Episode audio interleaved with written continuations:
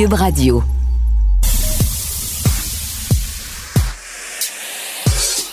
Caroline Saint-Hilaire et Varda Étienne. Cube Radio. L'une est rationnelle, l'autre repousse les limites. L'opinion n'a jamais été aussi partagée. Surprenante, improbable, décapante. Elle ne laisse personne indifférent. Caroline Saint-Hilaire et Varda Étienne. Cube Radio. Bonjour Varda. Bonjour Caroline. J'étais en train de taper derrière. J'étais déjà dans mon univers. Bon, écoute, bonjour à tout le monde qui nous écoute. Euh. Bon mercredi. Oui, ce, ce mercredi où l'on ressent cette sensation de four à pizza. Hein? Cette, cette sensation de chaleur Ah, J'avais suffocante. oublié, rendu dans, en- rendu dans l'univers climatisé, j'avais oublié, mais tu me l'as rappelé. Oui, parce que chez Depuis toi? hier, je suis. Non, mais parce je que chez toi? On dit que les animaux suent, les humains transpirent. J'ai appris ça ce matin. Ah bon? Ah bon, ben oui. Ah oui, oui, grande nouvelle. Parce que chez toi, malheureusement, tu n'as pas d'air climatisé. Non, je n'ai pas d'air Et climatisé. pourquoi tu n'as pas d'air Parce climatisé? que c'est pas nécessaire, parce que euh, Mm. d'habitude il fait frais en Estrie, Mm, mm, euh, et, et donc euh, c'est la première année que je souffre de la chaleur. Mais Tant mieux pour toi. Ça Ben, t'apprendra. Ça c'est Ben, je t'apprendra. sais, je, je, je, je me plains pas, je tente de pas me plaindre, je me plains un peu. Je, je trouve ça un peu difficile cette année. Peut-être qu'il y a d'autres facteurs. euh, oui, Des bacs oui, à oui. glace? Oui, oui, j'ai tout ça, j'ai tout ça. Ah oui, oui, oui. Mm, oui. Mais c'est Ah, pas suffisant cette oui. année. Je Probablement diront certaines personnes que peut-être que c'est l'affaire de la ménopause, peut-être aussi. tu sais. Non, excuse-moi. Laisse faire ta ménopause. Il fait quand même 857 Oui, degrés à mais moi, il en l'extérieur. fait Ménopause. ou pas. 2503, dirait Varda dans mon corps. D'après moi, il en fait ça chez moi. Mais bon, c'est pas grave, c'est pas grave. Il fait frais, on est bien. Ah oui, oui. Écoute, comme tu dis si bien, Varda, écoute, on se plaint tout l'hiver qu'on gèle. Là, il fait chaud, il fait, il fait bon.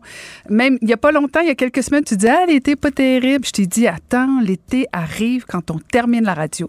La bonne Ah. nouvelle, Caroline, dans quatre mois, c'est Nawet. dans quatre mois, va faire frais. Parle-nous d'une grosse nouvelle, écoute. Ouh, mais parle. Attends. T'en as une toute une pour nous? Oui, madame. The breaking news. Voici Caroline et Varda. Oui, madame. Nouvelle de dernière heure. Oh. Et là, Caroline, je sens que cette nouvelle. Je suis toute oui. Oui, oui, oui, oui, oui. oui. Tu es prête? Oui, Ça va te bouleverser. vrai? Et Et J'ai vraiment vraiment peur, là. affecter tout le reste de ton été. Jérémy Gabriel annonce qu'il ne sera pas candidat pour le NPD. Non. Ta-ta-da-dam! Ah oui, ah oui, ah oui. Alors, Jérémy Gabriel a déclaré que les années 2020-21 euh, ont été particulièrement éprouvantes sur le plan personnel. La pandémie a fait annuler ses engagements musicaux. Pourquoi tu ris? Pourquoi tu ris? Pourquoi? Il n'y a rien de drôle. Non, mais aide-moi parce que là, j'ai vraiment besoin d'aide. Excusez-moi. Tu parles de ses engagements musicaux. Mais quel engagement musical! Mais il a fait des albums, j'imagine qu'il est sollicité pour faire des interprétations. Il fait des spectacles. Il a fait. Non, mais c'est un chanteur. Varda, c'est pas drôle. OK. Hey, tu vas avoir une poursuite. Il est chanteur. je m'en fous? Qu'est-ce qui va venir saisir? Mes poils pubiens. Mais d'ap- d'après moi, ton petit sac ici que je vois, là, moi, j'irai chercher ça tout de suite. Ah, d'accord, c'est pas à moi. mais donc, il a annulé non, mais sa tournée internationale? Oui. alors, Jérémy a déclaré. Alors, la pandémie, ben alors, comme bien des gens, lui a fait perdre son emploi étudiant. Ça, beaucoup, beaucoup, beaucoup de compassion pour lui et euh, a bouleversé sérieusement son parcours scolaire à l'université. Jérémy, sache que tu n'es pas seul puisque la majorité des étudiants ont vu leur parcours scolaire bouleversé et euh, nombreux sont ceux et celles qui ont eux aussi perdu leur emploi. Mais Jérémy, malheureusement, euh, lorsque tu parles du fait que tu as dû annuler tes engagements musicaux,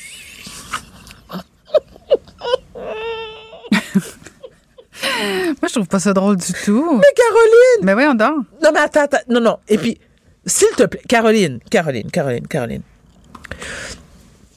Quel engagement musical. Ben, on le sait pas. Probablement qu'il y avait des spectacles qui étaient attendus. Quel spectacle, Caroline? Ben, je sais pas. On peut googler. Peut-être euh, son site Internet, il y a peut-être des endroits. Il va peut-être peut chanter à Saint-Eustache. On sait pas. Il peut faire la tournée des concerts. Attends. Mais non, mais il a vendu des albums. Combien- non, mais t'as le droit de pas aimer ça, Non, Varda. attends, attention, attention, attention. Non, là, là. Non, là, là, attends. Attends, je m'en vais, je m'en vais voir. Je, m'en- je- je vais aller voir. J'ai toujours, une tournée. j'ai toujours défendu Jérémy Gabriel. J'ai, oui, Oui? oui, oui, parce que même si que je suis, euh, je considère Mike Ward comme étant une bonne connaissance. J'ai beaucoup de respect pour Mike Ward, qui est un, qui est un homme foncièrement gentil. Lorsque tu connais Mike Ward, c'est quelqu'un de foncièrement gentil et drôle. On a, on n'est pas obligé d'apprécier son humour. On n'est pas obligé d'être d'accord avec les propos qu'il a émis. Et euh, je considère aussi que Jérémy Gabriel est un jeune homme sympathique et euh, et, et- et j'admire aussi son courage et bon tout ce que vous voulez. Mais est-ce que à mon humble avis, Jérémy Gabriel est un bon chanteur? Ah, mais ça, je- ça, je suis désolée, Varda. Tous les goûts sont dans la nature. Ça peut ne pas te plaire. Ben, tu peux mais aimer que- Britney Spears, puis moi, je peux ne pas la supporter. Ben, ah, ben alors, ben, ben, alors, Ben oui, mais ben c'est ça. Mais non, mais il a le droit de faire une tournée euh, de chansons. Ben, qu'il en fasse une tournée de chansons. Est-ce que j'ai le droit aussi de Ah. pas y aller? T'es drôle, toi. Ben, ben, ben, alors, mais, mais Ah, quand il que, Laisse-le tranquille. Comment laisse-le tranquille? Est-ce que j'ai le droit de dire, attends une minute, attends, Non, mais c'est parce que tu ris de ses engagements de, de, de Mais chanteur. quel engagement, Caroline? Soyons sérieuses de secondes. Quel engagement? Est-ce que tu as vu Jérémy Gabriel placarder, avoir des, des, des, des- des- la publicité ou annoncer des concerts de Ben, lui partout? Donne-moi. Non, mais Attends, c'est- cite-moi, s'il te C'est plaît. pas Céline Dion, mais peut-être qu'il chante dans Laisse- des chorales, peut-être qu'il chante dans les personnes, Oui, de- attends. résidences, Ouais, peut-être qu'il chante dans les Caroline, auditoriums. Caroline, là, tu là, là, là, tu vas à tu, tu vas à l'extrême. Non, bien sûr que tu peux pas le comparer à Céline Dion. Ah. Mais, mais attends, dans ton entourage, je te parle même pas de ton entourage de gens proches, dans des connaissances, nomme-moi deux personnes. OK, attends, attends, j'exagère. Nomme-moi une personne que tu connais qui a soit déjà participé à un concert de Jérémy Gabriel, regarde comment tu hésites, ou qui peut te citer une toune de Jérémy Gabriel, ou qui t'a déjà dit Waouh, quel talent! J'attends. Non, mais c'est pas important. je t'ai dit. Oui, pas oui, non, important. non, non, oui, c'est important. Ben non. Oui, oui, c'est important. Si lui, il se considère chanteur, il aime chanter et, et qui- qu'il en fait un, un travail ou un hobby, ben c'est ça. Moi, je, je comprends Carole- pas ce- non, ce, Non, t'as pas. Encore une fois, Caroline, ne fais pas comme si tu comprends pas ce que je te dis. ben, je, je- comprends vraiment pas. Ben, alors, je vais te réexpliquer. Je n'ai aucun problème avec le fait que Jérémy se considère comme chanteur. Et toi, tu ris de ses engagements. Mais quel engagement! Il là le problème. Quel engagement! Caroline, je veux dire, attends une minute. Moi, c'est comme si que je, je, je- Attends. Si moi, je te dis, Caroline, Varda Étienne, je suis une chanteuse. Mhm, mhm. Moi, je peux te dire que Varda Étienne, quand je chante sous la douche, même le carrelage se défait. OK? Le carrelage fuit ma voix. Je peux pas prétendre que j'ai des engagements professionnels de chanteuse. Euh, ça n'existe pas. Mais bon, on, on- on, essaiera Ça peut-être fait de 10 parler. minutes que j'essaie de Ben t'expliquer. oui, moi, j'ai pas compris, mais Eh c'est ben, pas grave. continue à ne pas, grave. comprendre.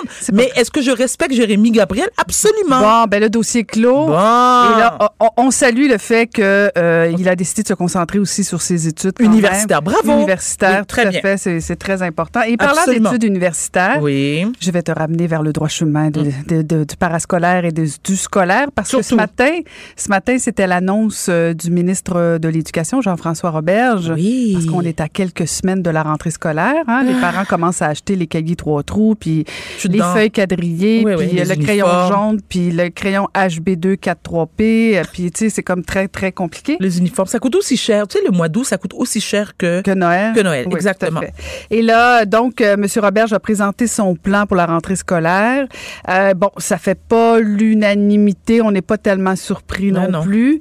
Euh, mais quand même, quand même, je, moi, j'ai trouvé que sa, sa, sortie n'était pas nécessairement ratée ce matin, bien qu'elle semblait un peu, euh, euh, disons, euh, je dirais pas improvisé, mais disons qu'on manquait d'informations. Mais bon, le passeport vaccinal euh, va être exigé au secondaire pour les activités parascolaires à haut risque. D'accord. Bon, la ministre Charest n'a pas précisé quelles étaient ces activités parascolaires à haut risque. Euh, c'est ce genre de réponses-là qui font hésiter vague, les ouais. gens. Ouais, ben c'est ça. À la limite, tu dis ça va être imposé partout, mais là, est-ce que le basketball est à haut risque? Est-ce que c'est la natation? Est-ce que c'est le soccer? Oui. Est-ce que c'est le pourcentage de vaccination? Est-ce que c'est euh, donc euh, c'est le contact? Ça, on, on savait pas ça. Le masque médical va être exigé dans les aires communes. Euh, des écoles, mais pas dans les classes. Et ça, c'est quand même une bonne nouvelle parce que euh, pour les enfants, notamment au primaire, c'est encore plus euh, plus vrai. Les, les, les, les petits ont besoin d'être en contact avec leurs professeurs. Donc, il sûr. y aura plus cette notion de bulle classe là Mhm. où bon, c'était un peu un peu du n'importe quoi selon moi. Mais donc les ados du secondaire devront avoir en poche un passeport vaccinal pour comme je disais participer à des activités. Bon, là bien sûr, il y a, il y a plusieurs personnes qui, trouvent que c'est pas assez notamment sur euh, sur le calcul des CO2 dans les classes. Le ministre Roberge euh, s'est voulu rassurer en disant que bon, ça touchait à peine 10 des écoles euh, que, que, que, peut-être qu'il y avait des problèmes au niveau de la qualité de l'air dans les écoles. Mais bon, l'opposition attaque fort M. Roberge et M. Legault a défendu son ministre en disant arrêtez de critiquer la qualité de l'air dans les écoles, concentrez-vous euh, sur euh, le fait de motiver les troupes pour la rentrée scolaire. En tout cas, j'ai hâte de voir si, euh, si M. Roberge va passer le test, mais disons que On n'aimerait pas être à sa place. Hein? ben, c'est parce que c'est une grosse machine, le ministère de l'Éducation. Oui, Puis oui. t'as les syndicats, t'as as, les fonctionnaires, t'as les parents, t'as les élèves, t'as beaucoup, beaucoup de gérants d'estrade dans ce département-là. Ça prend un leader fort, redoutable. puis je sais pas jusqu'à quel point le ministre, ministre Roberge euh, a, toutes ces qualités-là, malgré toutes ses bonnes intentions. Exact. Mais c'est ça, ce matin encore, il manquait quelques réponses. Euh, donc, euh, on verra, on verra comment, comment ça va réagir, parce que c'est quand même quoi, trois semaines? Donc, euh, ce sera à suivre, Varda. Caroline, parle-moi de Liliane Tremblay, cette, cette conseillère qui Oui. est exclue d'Ensemble Montréal, qui s'attaque à l'arrogance de ton ami Denis Coderre. Mon ami Denis Oui, Coderre. oui, oui, ben oui, ben ami. oui. En fait, on va parler de municipal. Ben oui, parce que Mme Tremblay, en fait, elle a été élue, quoi, quatre mandats qu'elle a fait. Euh, donc, euh, et là, elle dit que c'est probablement à cause de son âge qu'elle a été tas- tassée par euh, l'équipe Coderre. Il semble y avoir, euh, disons, une divergence d'opinion entre les deux. Est-ce que c'est le fait que Mme euh, Tremblay est là depuis des années euh, ou si c'est M. Coderre euh, qui veut euh, qui veut changer un peu l'image du parti. Euh, en tout cas, ça, ça a été fait d'une drôle de façon. Là, ça met M. Coderre sur la dé- sur la défensive un peu. Puis elle, elle dit que ça a été fait de façon cavalière, là, de se faire tasser comme ça. Donc, Euh, donc elle, elle, elle- ce qu'elle prétend, c'est qu'elle est, victime de discrimination. Mais est-ce que M. Coderre s'est- s'est défendu? Ben, il qu'il s'est a- pas prononcé vraiment et euh, donc il est assez silencieux. C'est Ah. délicat, c'est délicat hein, parce que Très comment délicat. comment tu peux expliquer ça? Puis tu veux pas nécessairement peut-être que peut-être qu'il y a un problème d'affinité puis c'est important en politique municipale, tu dois t'entendre avec euh, tes candidats, avec tes conseillers. Bien sûr. Euh, Est-ce qu'il y a divergence? Euh, puis en même temps, tu veux pas nécessairement euh, casser du sucre sur le dos de Mme Tremblay. Donc, M. Coderre est dans une drôle de C'est position. très délicat, ça. Ben très, oui, très, à très fait, délicat. Tout à fait. Là, il se retrouve un peu sur euh, la défensive. Puis là, elle dit même Je suis en droit de me demander si un homme blanc de mon âge aurait été remercié aussi cavalièrement. Oh, ben ça, par exemple, Caroline, moi, personnellement, j'embarque pas dans... Ben, c'est ça. Des fois, euh, des fois, trop pousser l'élastique, il, Ben, peut, il voilà. peut nous péter d'en face, comme on dit. Là. Mais euh, disons qu'en tout cas, c'est pas clair ce qui s'est passé euh, entre M. Coderre et Mme Tremblay. Et d'ailleurs, ça brasse au municipal. Il y a une petite, euh, une petite élection, pas une petite, il y a une grosse élection. Il y a un petit sondage qui est sorti. Raconte. Euh, ben oui, ben oui, moi j'aime ça les sondages. Tu sais que quand Ah, on fait de la sais. politique, on regarde juste ça. On, on dit toujours, quand on nous demande, les journalistes demandent aux politiciens, qu'est-ce que vous pensez des sondages? Les politiciens disent toujours, nous ne commentons pas les sondages. Alors maintenant, toi, ex-politicienne et attends, attends, journaliste, attends, attends une minute. Commente. Mais, mais- oui, je, je vais commenter maintenant, mais, mais ce que je veux dire, c'est que on peut voir dans le visage des politiciens le, le- le non-verbal, euh, s'ils sont contents ou pas du sondage. On sait qu'ils l'ont lu, mais ils veulent pas commenter parce que, bon, si tu commentes les positifs ou tu commentes les négatifs, fait que là, la réponse, c'est on commente pas. Mais on sait très bien qu'ils les regardent, ils, en commandent, ils s'en paient, puis ils les regardent. Et donc, euh, voilà, maintenant, je les regarde et je les commente. Alors, je fais les deux. Voilà. Maintenant, j'ai une liberté de parole et d'agir. Donc, les intentions de vote favoriseraient Valérie Plante selon sondage Léger. Léger. Je trouve que le titre euh, est un peu charrié dans le sens où euh, autant Valérie Plante euh, que Denis Coderre au niveau des bonnes euh, appréciations, bonne opinion, c'est 48% Euh, En mars 2021, Denis Coderre, quand il a officialisé sa candidature, il était à 31% contre va- 25 Valérie Plante. Aujourd'hui, Denis Coderre est à 37 alors que Valérie Plante aurait obtenu 34 Alors, euh, je, je, je comprends pas nécessairement le titre euh, de, de, de, de, De? de- de TVA, de TVA Nouvelle, pardon, je vais, je vais le dire. Es-tu surprise, Caroline?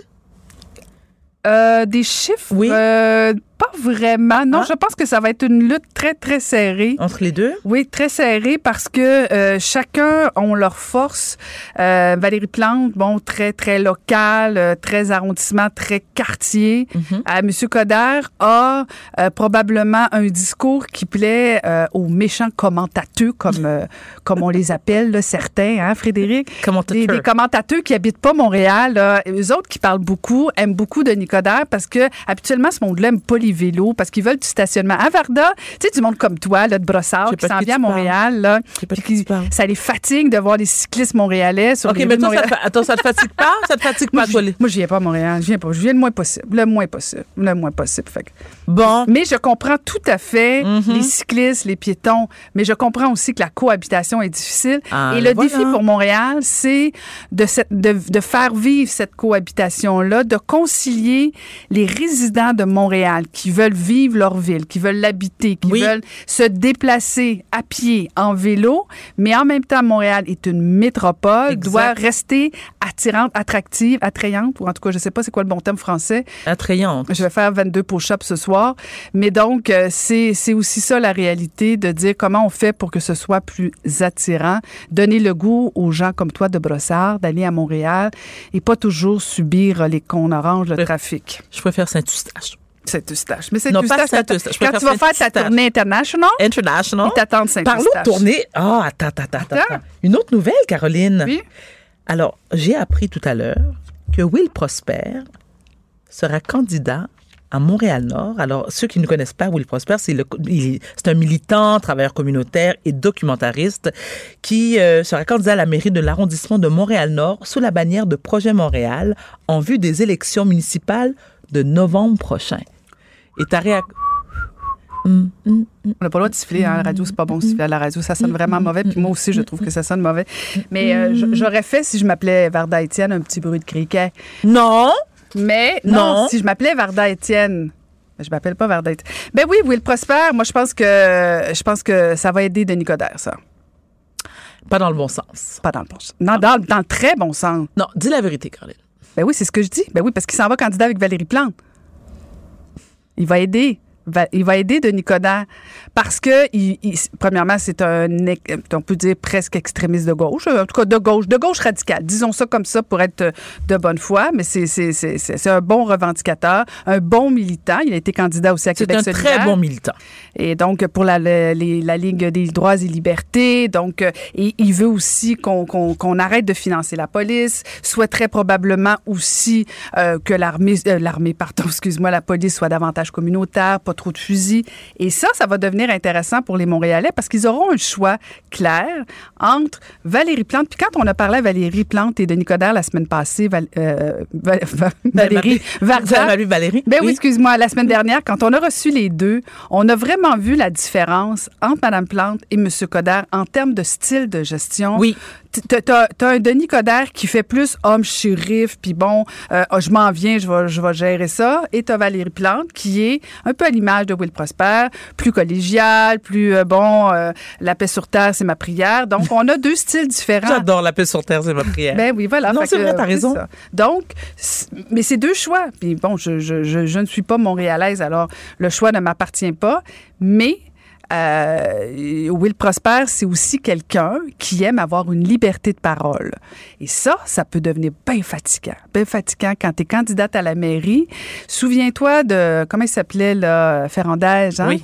Quand tu as des têtes fortes comme ça dans un parti municipal, euh, quand ça se passe bien, ça se passe bien. Mais quand tu mets le pied dans la bouche, ben là, c'est la candidate à la mairie ou le candidat à la mairie qui est coincé avec ça. Est-ce que Will Prosper va se mettre le pied dans la bouche? Est-ce qu'il va jouer l'équipe? Est-ce qu'il va jouer la ligne de parti pendant toute la campagne électorale? Moi, j'ai un gros point d'interrogation. Je suis d'accord avec toi, mais en même temps, il ne faut pas oublier un truc, euh, Caroline. Will Prosper est à un côté très rassembleur de un. Will Prosper a été très Pour Montréal-Nord. Pour alors voilà Pour Montréal-Nord. Pour Montréal-Nord, effectivement. Mais il peut soulever des passions oui, dans et- l'est de la ville. Je suis d'accord. Et dans l'ouest de la ville. Je suis d'accord, mais n'oublie pas, lorsqu'il y a eu Lorsqu'il y a eu euh, euh, le mouvement Black Lives Matter l'année dernière suite au décès de George Floyd, euh, Will Prosper a été très actif. Faut pas l'oublier, il est c'est un, c'est un, jeune homme d'origine haïtienne euh, qui a qui a qui a euh, qui a fait Il est né au énormément. Québec. Oui, né au Québec, absolument, mais qui a fait beaucoup parler de Mhm. lui parce que il soutient euh, beaucoup la cause des, des Blacks. Il a fait un documentaire sur euh, Freddy Villanueva. Donc, les Blacks le, le soutiennent, euh, le vénèrent beaucoup. Euh, c'est un homme qui est respecté, qui est éloquent. Donc, oui, comme tu dis, pour, pour les, les, les membres de la communauté Black, euh, moi, je te dis, il, il faut le surveiller de près. Ah, dans tous les sens Dans du tout- et terme. dans Oui, tous- oui, oui, absolument, tout dans non, tous non, les c'est sens du sûr, terme. c'est sûr. Oui. C'est sûr, mais c'est ça. Quand tu as des gens qui ont des égaux très, très forts comme ça, ça peut devenir euh, un problème. Ça peut devenir aussi une belle carte. Quand elles sont, quand elle est bien jouée, Bien cette carte-là, c'est extraordinaire. Mais ça peut devenir aussi des sources de conflits. Euh, C'est ce que je pense aussi. J'ai très, très hâte de voir. Mais bon, ça va rendre la chose intéressante. Écoute, nous allons suivre une campagne électorale fédérale, une campagne électorale municipale. Puis après la pause, écoute, écoute, Écoute. on va parler avec notre ami Dany Saint-Pierre.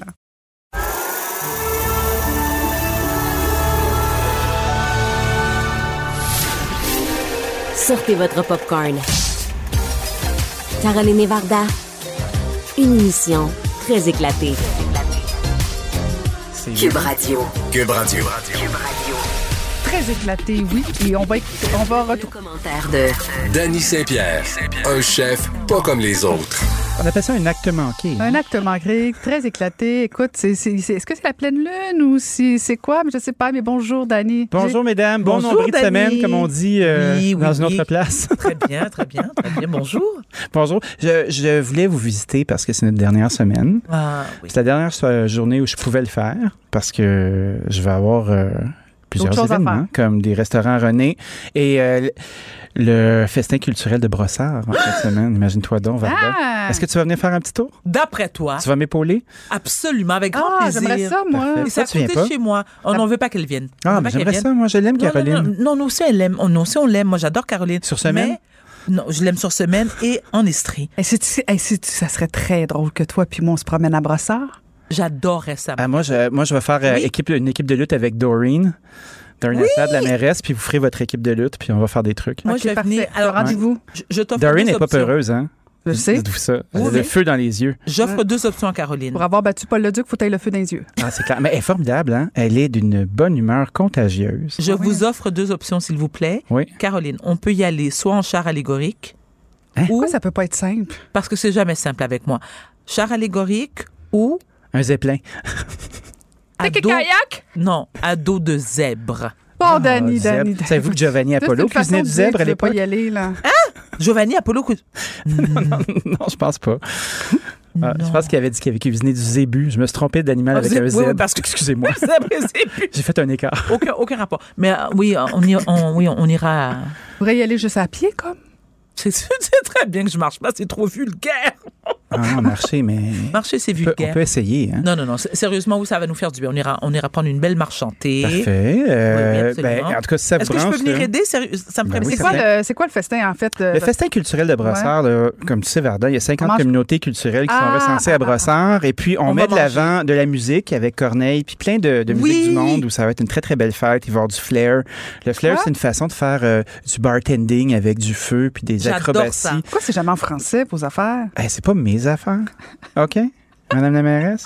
C'est pas mes Flair. affaires. Du flair, c'est du quoi? flair, comme Ric Flair. Flair. Du ben, c'est une façon de, de faire du, euh, des acrobaties en tenant le bar. Ah, bon, voilà, tu vois, puis là, en plus, je comprends. Du flair, je sais pas c'est quoi, puis c'est en Ben, anglais, mais je comprends ce qui est pas. fun avec euh, mon intervention, puisque je- ou ce qui est plaisant, hein, je vais faire attention, Attention. c'est qu'on apprend de nouveaux mots.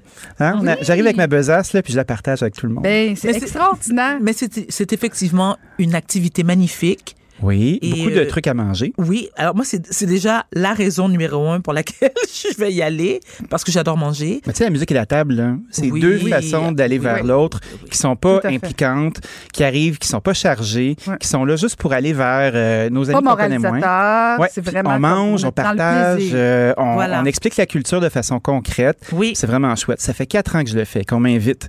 Puis au Ah. début, je me disais Brossard. J'ai jamais été à Brossard. Je suis jamais allé à Et, Brossard. et- et faites, Mis à part pour aller chez Kim Fat ou aller manger des dumplings, faites très attention à ce que tu vas Ben, dire. je fais super attention parce que je, je me sens bien à Brossard. Qu'est-ce que tu veux que je te dise? Mais qu'est-ce que tu vas faire, toi? Tu cuisines? Moi, j'anime. Ah, tu animes, J'anime ok. puis je fais une démonstration. Chaque année, je fais la recette officielle de, une démonstration de cuisine? de cuisine. Ah, Ben oui, parce que tu sais, euh, tu sais que à temps partiel, c'est ça mon métier. Hein? Oui, il est quand même Ah chef oui, de ok, cho- ok, Oui, Je, suis une véritable Ah personne oui, qui c'est cuisine. vrai, je, suis- de je suis une personne culinaire. On pourrait dire ça.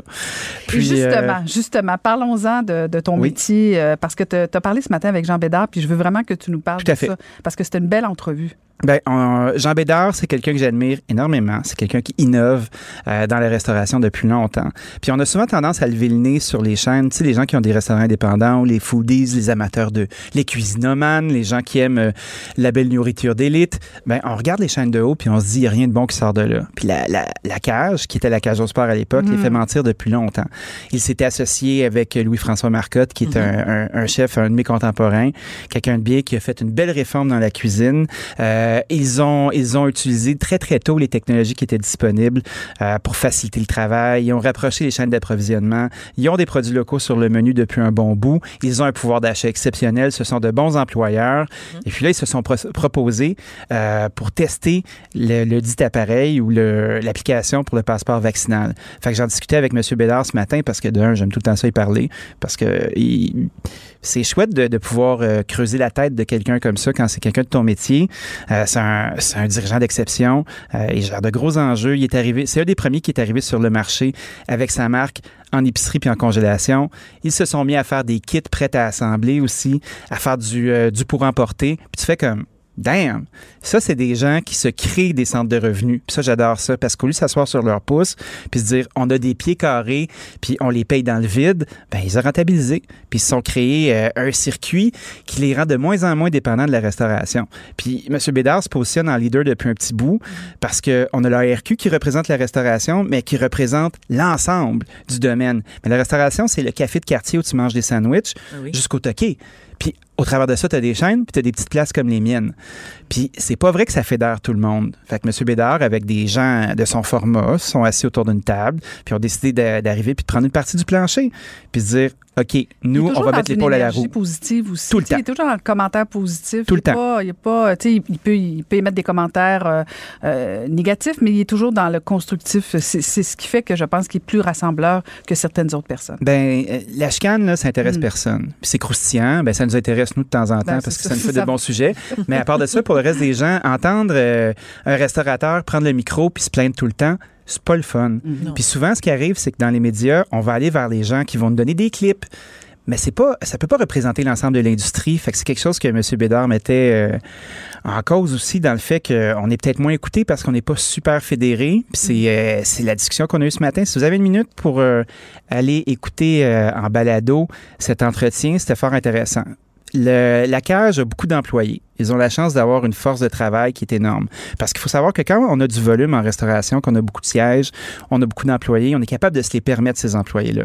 Parce qu'on a les- le budget pour, se, pour être capable de les payer. Mm. Puis de plus en plus aujourd'hui, parce que ça prend des sous pour payer notre monde. Puis bien qu'on ait eu ben des crédits d'impôt puis des, euh, des, des trucs qui nous ont aidés, ben je veux pas, moi, je peux pas me permettre euh, de mettre trois personnes à la porte juste pour faire euh, les douanes fictives, là. Mhm. Parce que on doit toujours tenir un registre, il faut présenter une carte d'identité, il faut euh, ensuite valider l'application. Oui, c'est des choses qui vont nous garantir une ouverture puis enlever du danger dans l'équation, mais ça va être du stock quand même. Donc, s'il y a quelqu'un qui peut aplanir les coins avant que nous on commence, ben, on va l'apprécier. Puis il y a le Midway qui est à côté d'ici qui se propose de le faire comme bar aussi. On vient de savoir ça. Frédéric, notre vaillant recherchiste, euh, m'a- donné l'information, la puce à l'oreille. Donc, il y a des gens qui se sont proposés d'essayer la technologie pour que ça chie un petit peu moins quand ça va être le temps de commencer le 1er septembre. Mhm. Parce qu'en plus, c'est ça, tu as, le premier ministre puis le ministre de la Santé qui nous, nous parle de la quatrième vague. Oui. Euh, donc, euh, aussi bien être prêt. Moi, je trouve que c'est un peu loin le 1er septembre, là, personnellement. Mais bon, est-ce que c'est un problème technologique? Est-ce qu'on a préféré attendre? Est-ce qu'on a voulu aussi que les gens se fassent à l'idée un peu? Ben, c'est Euh. probablement ça. Tu vois comment ils dirigent.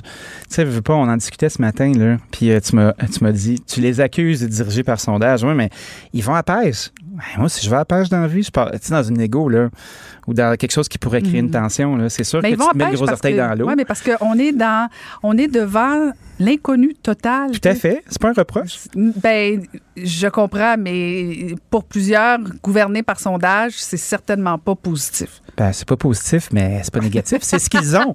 C'est ce qu'ils ont pour, pour savoir ce qui se passe. Mhm. Tu sais, euh, moi, jamais, euh, jamais je vais arriver puis je vais dire euh, notre gouvernement actuel a fait une job de merde. C'est pas vrai. Ils ont fait ce qu'ils ont pu avec ce qu'ils avaient. Je mettrais au défi d'avoir n'importe quelle formation politique dans ce contexte-là, puis de voir qu'est-ce que ça donnerait. C'est facile de chialer puis arriver, puis ils n'ont pas fait ça, ils n'ont pas fait ci. Hey, c'est une catastrophe d'une amplitude euh, sans précédent. C'est partout comme ça. Là. Je veux dire, il n'y a pas, tu sais, il y, a- nulle part que ça a été parfait de la première à la quatrième vague. Tu as toujours eu des moments où soit que la première vague, tu l'échappes, soit que c'est la deuxième, soit que c'est la troisième. Mais euh, Même des à endroits part, qu'on à part des vantait. pays dirigés par des femmes, ça s'est bien passé. Ah, Moi, j'adore la, j'adore la, Mais la Nouvelle-Zélande. La gouvernance Je, je féminine. savais que Mais je en, sais, en je même temps, sais. il n'y a pas des problèmes de, de un très bas taux de vaccination? On parle de l'Australie, là. est-ce que c'est le même principe? On jase, là. Tu sais, la- l'Australie n'est pas un cancre dans la vaccination. Je sais que c'est pas la même chose, mais les endroits qui n'ont pas été affectés, est-ce qu'il y a une certaine, euh, est-ce que ça vacille du côté euh, du non vacciné? Ah, peut-être. Parce que si tu laisses entrer quelqu'un après, tu peux pas garder tes frontières fermées indéfiniment non plus. Non plus, non plus. Donc, c'est quand même un autre genre de pickle. une île, ça va bien, par exemple. Ah, mais une île, il faut que tu en sortes. Oui, oui, oui, il faut que tu en sortes à un moment Sinon, donné. tu deviens insulaire. Oh, Qu'est-ce qu'on va faire? Oh, oh, c'est de la poésie en plus. Ah, moi, je suis un sage poète de la rue. Écoute, écoute. ça, Écoute, écoute. Eh ben oui, ben oui. toujours un plaisir, Dani. Merci de m'avoir accueilli si gentiment Ben, sur votre plateau. C'est la dernière fois qu'on se voit à pleine face en travaillant pour cette année. Oui, je pleure moi aussi, Varda. J'ai une petite larme. Ben oui, vous êtes bien émotif. Ben, C'était le fun. Ben oui, mais on pleure pas pour ça. Ah, t'es, t'es- t'es tellement Caroline, insensible, qu'est-ce qui se Caroline. Oui, je suis insensible. Moi, je suis comme ça. Elle comme, fière, mais hein? oui, elle est comme la reine. Ah, Pareil. c'est- son la côté al- comme la reine. C'est alpha. C'est très alpha. Oui. pleurer. Oui. Bon, je pense qu'on va prendre une petite. Pour une écoute en tout temps, ce commentaire de Danny Saint-Pierre est maintenant disponible dans la section balado de l'application et du site cube.radio, tout comme sa série balado L'Addition, un magazine sur la consommation et l'entrepreneuriat. Cube Radio. Pour parler avec Caroline Saint-Hilaire et Varda Étienne, studio à commercial cube.radio ou 1-877-827-2346, 187 Cube Radio. Varda, Varda. Après la politique municipale, écoute, on va probablement parler un peu de politique québécoise fédérale. ça doit avec ton ça. meilleur, Marc-André Leclerc. Bonjour, Marc-André. Bonjour les filles. Bonjour Marc-André. Est-ce que tu aimes ça lorsque Caroline dit que tu es mon préféré? Car c'est effectivement le cas. Ben j'adore. Ben oui, c'est sûr, c'est un beau velours. Bon, ben c'est bon. Là, c'est assez, Hein? c'est assez la flagornerie. Jason des vraies affaires, Marc-André. Je vais rester. Oui, c'est ça, je vais aller prendre une marche. Moi, ça me dérange pas. Mais, euh, mais ça, ça va manquer un peu de sérieux. Alors, je vais vous ramener à l'ordre, chers amis. Parce qu'on va parler de rentrée scolaire, euh, bon, euh, qui sera pas tout à fait normale, mais en même temps, qui sera pas très loin non plus de la normalité, Marc-André. Oui, ben au début de l'été, M. Roberge, le ministre de l'Éducation, nous avait dit, tu sais, qu'on allait avoir une, rentrée scolaire normale. Et là, aujourd'hui, ben là, avec le- la hausse de cas depuis une semaine, avec le variant Delta, ben là, M. Roberge nous dit, ben là, on peut plus aller de l'avant avec ça. Fait qu'il faut faire quelques petites modifications. Il y a quand même, je pense, il y a des bonnes et des moins bonnes nouvelles. Euh, c'est sûr que la fin des bulles de classe, que les jeunes au secondaire euh, soient capables d'avoir des cours optionnels, d'avoir plus de, de, de, de liberté dans les déplacements, dans les choix de cours. Euh, ça, je pense c'est une bonne nouvelle. le masque qui disparaît dans certaines occasions, mais qui va rester là, dans les endroits plus clos, plus fermés, comme l'autobus, dans les aires ouvertes, mais dans les classes, ils vont pouvoir l'enlever. Fait y a quand même un lot de certaines de bonnes et de moins bonnes nouvelles. Mais moi, ce qui me surprend, c'est un peu ce que je disais tout à l'heure. C'est, le ministre Roberge nous dit, ben on, prévoyait une rentrée là euh, quasiment normale avec si on avait les chiffres, les chiffres de vaccination. Les chiffres de vaccination chez les jeunes se confirment, même chez les 18-29 ans, ça s'améliore grandement. Euh, mais là, t'es comme Hey, t'étais où, toi? Je veux dire, en juillet, là, le variant Delta, on savait qu'il existait. Tu sais, je veux dire, c'est pas vrai que la situation a tant changé. Puis, ça veut dire que M. Robert, je lui pensais vivre sur une île, puis que le Québec, là, on avait, on avait un mur de six pieds. On savait que le variant Delta, il était partout. On sait que dans les pays européens, c'était là. Fait c'est comme, oui, là, le gouvernement est obligé de marcher un peu sur la peinture, mais d'un autre côté, euh, je pense que c'était prévisible que le nombre de cas. Peut-être ce qui est surprenant, c'est que l'augmentation est arrivée peut-être plus tôt qu'on pensait. Moi, je pensais que l'augmentation allait plus arriver en septembre. Là, ça arrive début août. Mais sinon, euh, de penser qu'on allait rester à 40, 50 cas par jour, comme c'était le cas euh, au début juillet, ben, je pense que c'est un peu irréaliste. Là. Le gouvernement est obligé de remarcher sur la peinture, mais il y a quand même la bonne nouvelle de dire qu'il parce que moi, ce que j'ai vu beaucoup cet été, en, en, on a vu plus de monde cet été, on s'est déconfiné, on a vu la famille. Euh, comme vous le savez, j'ai passé du temps au lac. Et puis, tu sais, pour mes neveux et nièces, puis les, les, les jeunes au secondaire à qui j'ai parlé pour primaire, ben, tu sais, oui, aller à l'école, puis de, de, lâcher le fameux Zoom ou Teams, c'est fun, mais d'être assis de 8 heures à 4 heures à sa chaise, puis de, de manger son de manger son, sandwich au croton puis de pas pouvoir bouger, c'est plate en c'est plate là, tu sais. Puis de voir les activités parascolaires, c'est le fun. Là encore là, il manquait comme hier, il manquait beaucoup de détails. On va exiger un passeport vaccinal, un passeport vaccinal pour s'assurer que les jeunes aient deux doses pour faire des activités à haut risque. Encore là, ça va, on, va savoir de plus en plus, on va savoir dans les prochains jours, prochaines semaines, c'est qu'est-ce que ça veut dire, à quel moment. également, ben, en espérant pour que pour les jeunes au primaire, là, ils vont pouvoir faire des activités là, parascolaires parce que eux, ils n'ont pas encore accès à la vaccination. Donc, il reste encore beaucoup de, fils à attacher, mais au moins, là, on a une meilleure idée de comment l'automne va se présenter pour euh, nos jeunes à l'école. Et, François Legault, le premier ministre du Québec, a dit qu'il ne voulait pas de commission parlementaire sur le passeport? Ouais, ça c'était bizarre un peu. J'ai pas compris la journée, tu sais. Normalement, au bureau du premier ministre, c'est tout le temps quelqu'un, qui, qui va organiser, la journée. Tu sais, lundi, on annonce ça. Puis surtout en temps de pandémie, c'est sûr qu'il y a des gens, là, qui sont, euh, ils passent 24 heures par jour, des lundi, on annonce ça. Mardi, un tel, tel ministre est à telle place. C'est une espèce de coordination centralisée. Là, on avait M. Roberge qui nous présentait euh, la rentrée scolaire à 11h15. Puis une heure plus tard, on avait M. Legault euh, qui était avec la députée là, de Jean Talon, Mme Boutin, euh, dans un marché public à Sainte-Foy, qui a fait une de presse, pas euh, qui, pour annoncer une espèce de tournée. Là. Aujourd'hui, il est à Québec, demain, il est à Saguenay. Euh, pour une espèce de tournée québécoise. Je comprends pas non plus pourquoi faire une tournée québécoise quand on est à l'aube d'une élection fédérale, en tout cas. Euh, et là, M. Legault, il avait pas vraiment de message, à part nous dire bonne rentrée, mais c'est on a encore l'été. Puis là, il y a eu, bien sûr, il y a eu des questions des journalistes suite aux annonces d'hier de M. Dubé. Et il y a une question d'un membre euh, de la presse sur est-ce qu'on devrait faire une commission parlementaire sur le passeport, euh, sur le passeport vaccinal. Et là, c'est là que M. Legault, j'ai trouvé que c'est un peu dans une ligne dangereuse de commencer à dire ben, faut pas faire non, euh, pas de commission, et là je paraphrase, parce que ben on, les gens adhèrent au passeport, il n'y a pas vraiment d'autres partis d'opposition qui sont contre, mais il ne faudrait pas donner des tribunes à des gens qui sont contre pour euh, réduire l'adhésion des Québécois versus le passeport vaccinal. Euh, au Québec, là, depuis la nuit des temps, là, on fait des débats sur tout et rien. Hein. La, loi des abeilles, la loi de ci, la loi de ça. Je veux dire, il y a du temps qui se passe autant au Salon Bleu qu'en comité, en commission parlementaire, que ce soit à Ottawa, que ce soit à Québec. Dans notre système parlementaire euh, qu'on a qu'on a qu'on a pris euh, du régime britannique, là, c'est le débat est là parmi les élus. Là. Moi, je trouve ça je trouve ça dangereux.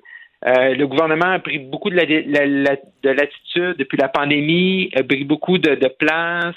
Euh, genre, c'est une crise sanitaire, puis l'état d'urgence, on prend des décisions sans consulter. mais il me semble que le gouvernement aurait eu du temps cet été de faire une commission parlementaire, d'inclure l'ensemble des autres partis, d'entendre l'ensemble des opinions. Puis je pense pas que ça aurait nuit à l'adhésion. C'est vrai que l'adhésion est là pour le passeport vaccinal, mais je pense pas que ça aurait nuit. Ça aurait peut-être même bonifié. Puis ça aurait fait en sorte que tout le monde aurait été sur, un peu mis dans, dans le coup, tous les, les, politiciens. Puis je pense que ça aurait plus aidé la CAQ et le gouvernement que leur nuire. Euh, et, et, quand M. Legault utilise ces, ces mots-là ou ces, ces idées-là, ça sonne un peu antidémocratique et c'est jamais bon pour un premier ministre de sonner ainsi. Mais c'est ça, c'est bizarre. Puis on n'a pas entendu son argumentaire pour refuser une commission là-dessus. Là. Parce que de toute façon, euh, le Parti libéral et le Parti québécois euh, étaient favorables au passeport vaccinal. Québec solidaire, euh, je me souviens plus de, de les avoir entendus là-dessus. mais je, je pense qu'il y avait une certaine adhésion avec le passeport au niveau parlementaire. Non, c'est effectivement, il y a une adhésion par rapport parlementaire. Puis même s'il y avait, même s'il y avait des gens euh, des groupes, des groupes d'intérêt, des groupes de pression qui, qui, qui, qui, pourraient arriver comme ça, puis venir à la table, puis dire, ben nous, on est contre pour telle, telle, telle raison. Ben justement, ça aide à, à, éviter des débordements quand les, les gens qui sont contre une mesure ou contre un projet de loi ont un endroit pour ventiler. Puis rien de mieux que l'Assemblée nationale, qui est la maison du peuple, pour justement ventiler euh, ces choses-là, ces frustrations-là. Les, gens peuvent travailler sur des mémoires. On peut le bonifier. les gens de également, ça a permis une consultation plus large avec avec les gens des, bars, des restaurants. Il y en a plein qui le veulent. Il y en a qui ont des réserves sur certains points. Qu'est-ce qu'on fait avec les employés? Tu sais, ça aurait permis vraiment de faire un peu comme en France. C'était adopté par l'Assemblée législative. Là, M. Legault, il dit on a une adhésion parce qu'on sait qu'ils font des sondages puis l'ont sondé. Fait que les sondages sont revenus, les gens du sont pour, fait que là, ils le mettent en place. Puis là, également, il faudra voir aussi également les résultats et vraiment, est-ce que le passeport vaccinal va nous euh, aider à stopper la quatrième vague? Ça, on va le voir à, l'usage parce que c'est un mm. nouvel outil. Mais je pense que d'avoir un débat à l'Assemblée nationale, là, ça n'aurait pas, euh, ça aurait pas fait de mal, puis je pense pas que ça aurait nuit tant que ça, comme M. Legault disait, à l'adhésion des Québécois versus. Parce que si le gouvernement pense que c'est la meilleure idée à peine trancher, il ne devrait pas avoir peur d'aller le mhm, présenter mhm. débattre à l'Assemblée nationale. Puis en fait, euh, je, lisais euh, dans, le devoir que M. Legault disait bon, ben, c'est donner euh, probablement une tribune à de la désinformation, à trouver, c'est peut-être donner trop de visibilité aux opposants, mais je, suis assez d'accord avec toi, Marc-André, c'est un risque là, de, de, refuser des débats là-dessus. Ouais, c'est ça. Au contraire, on ben, donne de l'eau. Ben non, c'est ça, aux opposants, parce que sinon, ils vont aller chercher pareil, ils vont aller chercher ailleurs cette tribune-là. Je veux dire, il y a assez de tribunes en 2021 avec les médias sociaux, YouTube, tout ce que tu veux, euh, à la télévision, ou des entrevues, ou des, sites Internet. Je veux dire, euh, mais si quelqu'un est contre, je veux dire, c'est pas parce que quelqu'un est contre qu'il peut pas arriver avec un, une, une, description ou un, rationnel, un narratif qui se tient, qui peut peut-être même bonifier en corrigeant des lacunes que tu peux arriver. Puis je veux dire, ces gens-là auraient été dans le ces gens-là, qui peut-être qui s'opposent ou ont des réserves sur certains points du passeport vaccinal, seraient venus dans l'enceinte de l'Assemblée nationale où c'est réglementé. je, ne pense pas qu'il y ait eu de débordement euh, en comité parlementaire avec des gens qui sont farouchement opposés ou qui a eu des comportements inadéquats euh, qui aurait manqué d'étiquettes là, autour de la table avec les élus. Là. Je pense qu'il ne faut pas exagérer non plus. Ah, c'est jamais une bonne idée de refuser euh, des débats. Et il y a un autre débat euh, qui, qui risque d'arriver plus tôt que tard, c'est savoir si le Canada devrait boycotter les Jeux de Beijing en 2022. Oui, non, c'est une bonne question. Je ne sais pas qu'est-ce que qu'est-ce que vous en pensez. C'est un Erin O'Toole, le chef conservateur, a dit que oui, dans son cas, il croit que le Canada devrait euh, boycotter les Jeux euh, en Chine en 2022 parce qu'il va déjà avoir, la cause de la pandémie, que les Jeux de Tokyo ont été retardés d'un an, on va déjà être en, en, en quinzaine olympique là, euh, au, mois au début février. on retourne en Chine maintenant pour des Jeux d'hiver. puis on a vu dans les dernières heures comment les, la, la, sentence de 11 ans de prison là, pour espionnage, semble-t-il, par un des deux Michaels, Michael Sparver, et après ça, il y a un autre Canadien qui avait été arrêté pour trafic de drogue. Lui, c'est maintenant la, peine de mort.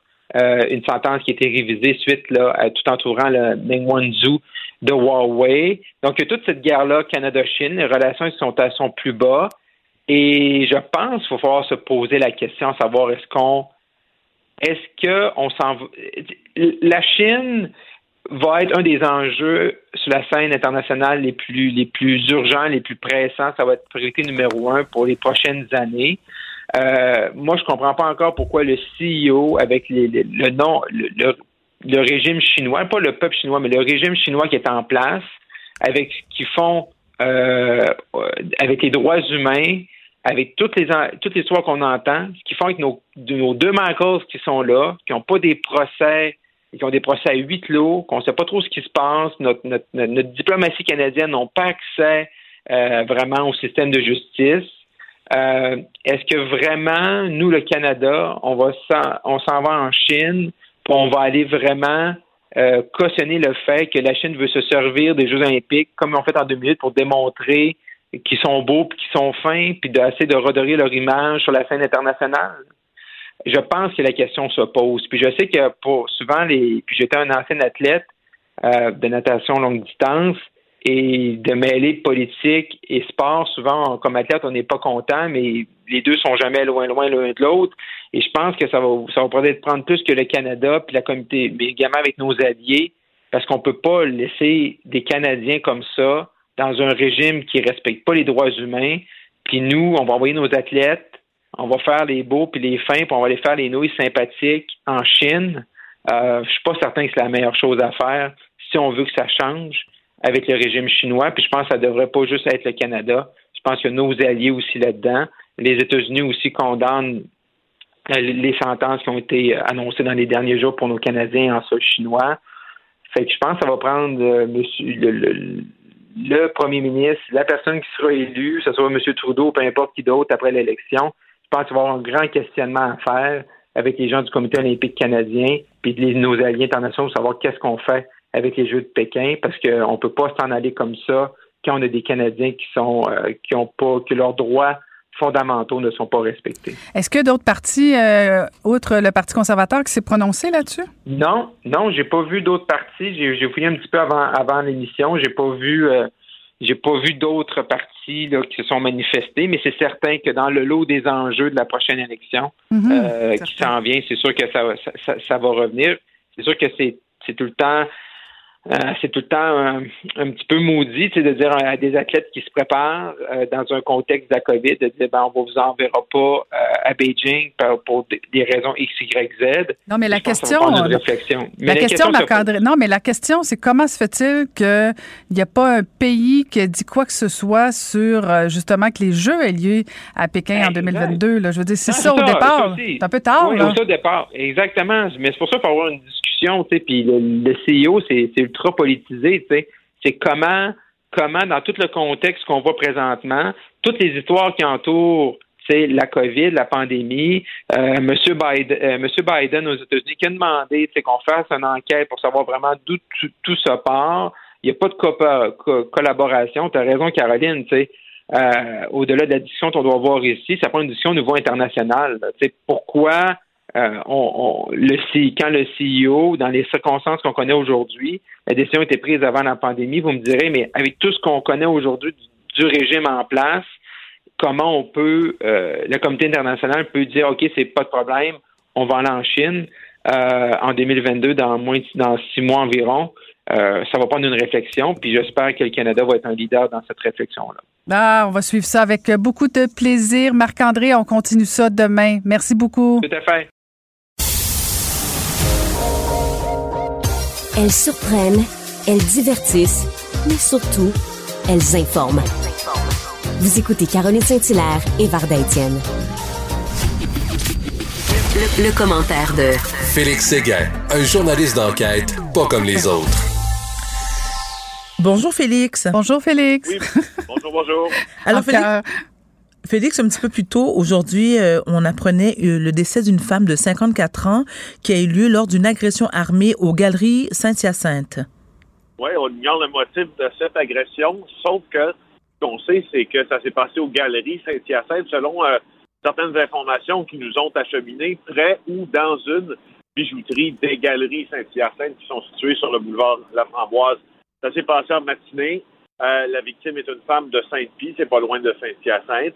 Elle a été euh, d'abord blessée et transportée dans un centre hospitalier, puis c'est là on a finalement constaté son décès. Puis, on se demande évidemment ce qui arrive avec le, avec le suspect. Lui, il a pris la fuite à bord d'un véhicule qui a été retracé euh, avec la collaboration de la police de Longueuil puis de la régie intermunicipale de police de Richelieu-Saint-Laurent. Euh, on l'a trouvé à Saint-Jacques, le mineur, après une courte poursuite policière. Alors, ce gars-là a été arrêté. Euh, enfin, c'est un suspect. on va regarder le lien réel qu'il y a entre lui et l'agression de Saint-Hyacinthe. Pour ce qui est euh, du centre commercial où ça s'est passé, évacué, fermé, et euh, les policiers demandent aux gens de ne pas s'y présenter pour évidemment ne pas nuire à cette enquête-là, parce que c'est pas souvent que dans, dans un centre commercial comme ça, situé en banlieue de Montréal, il se passe un événement de, cette, euh, de, cette, de, ce, de ce degré de violence-là. Donc, Félix, on n'a pas de détails, c'est-à-dire on ne sait pas si le, la victime et euh, le présumé agresseur ont un lien ou c'est suite à un cambriolage. On n'a pas de détails.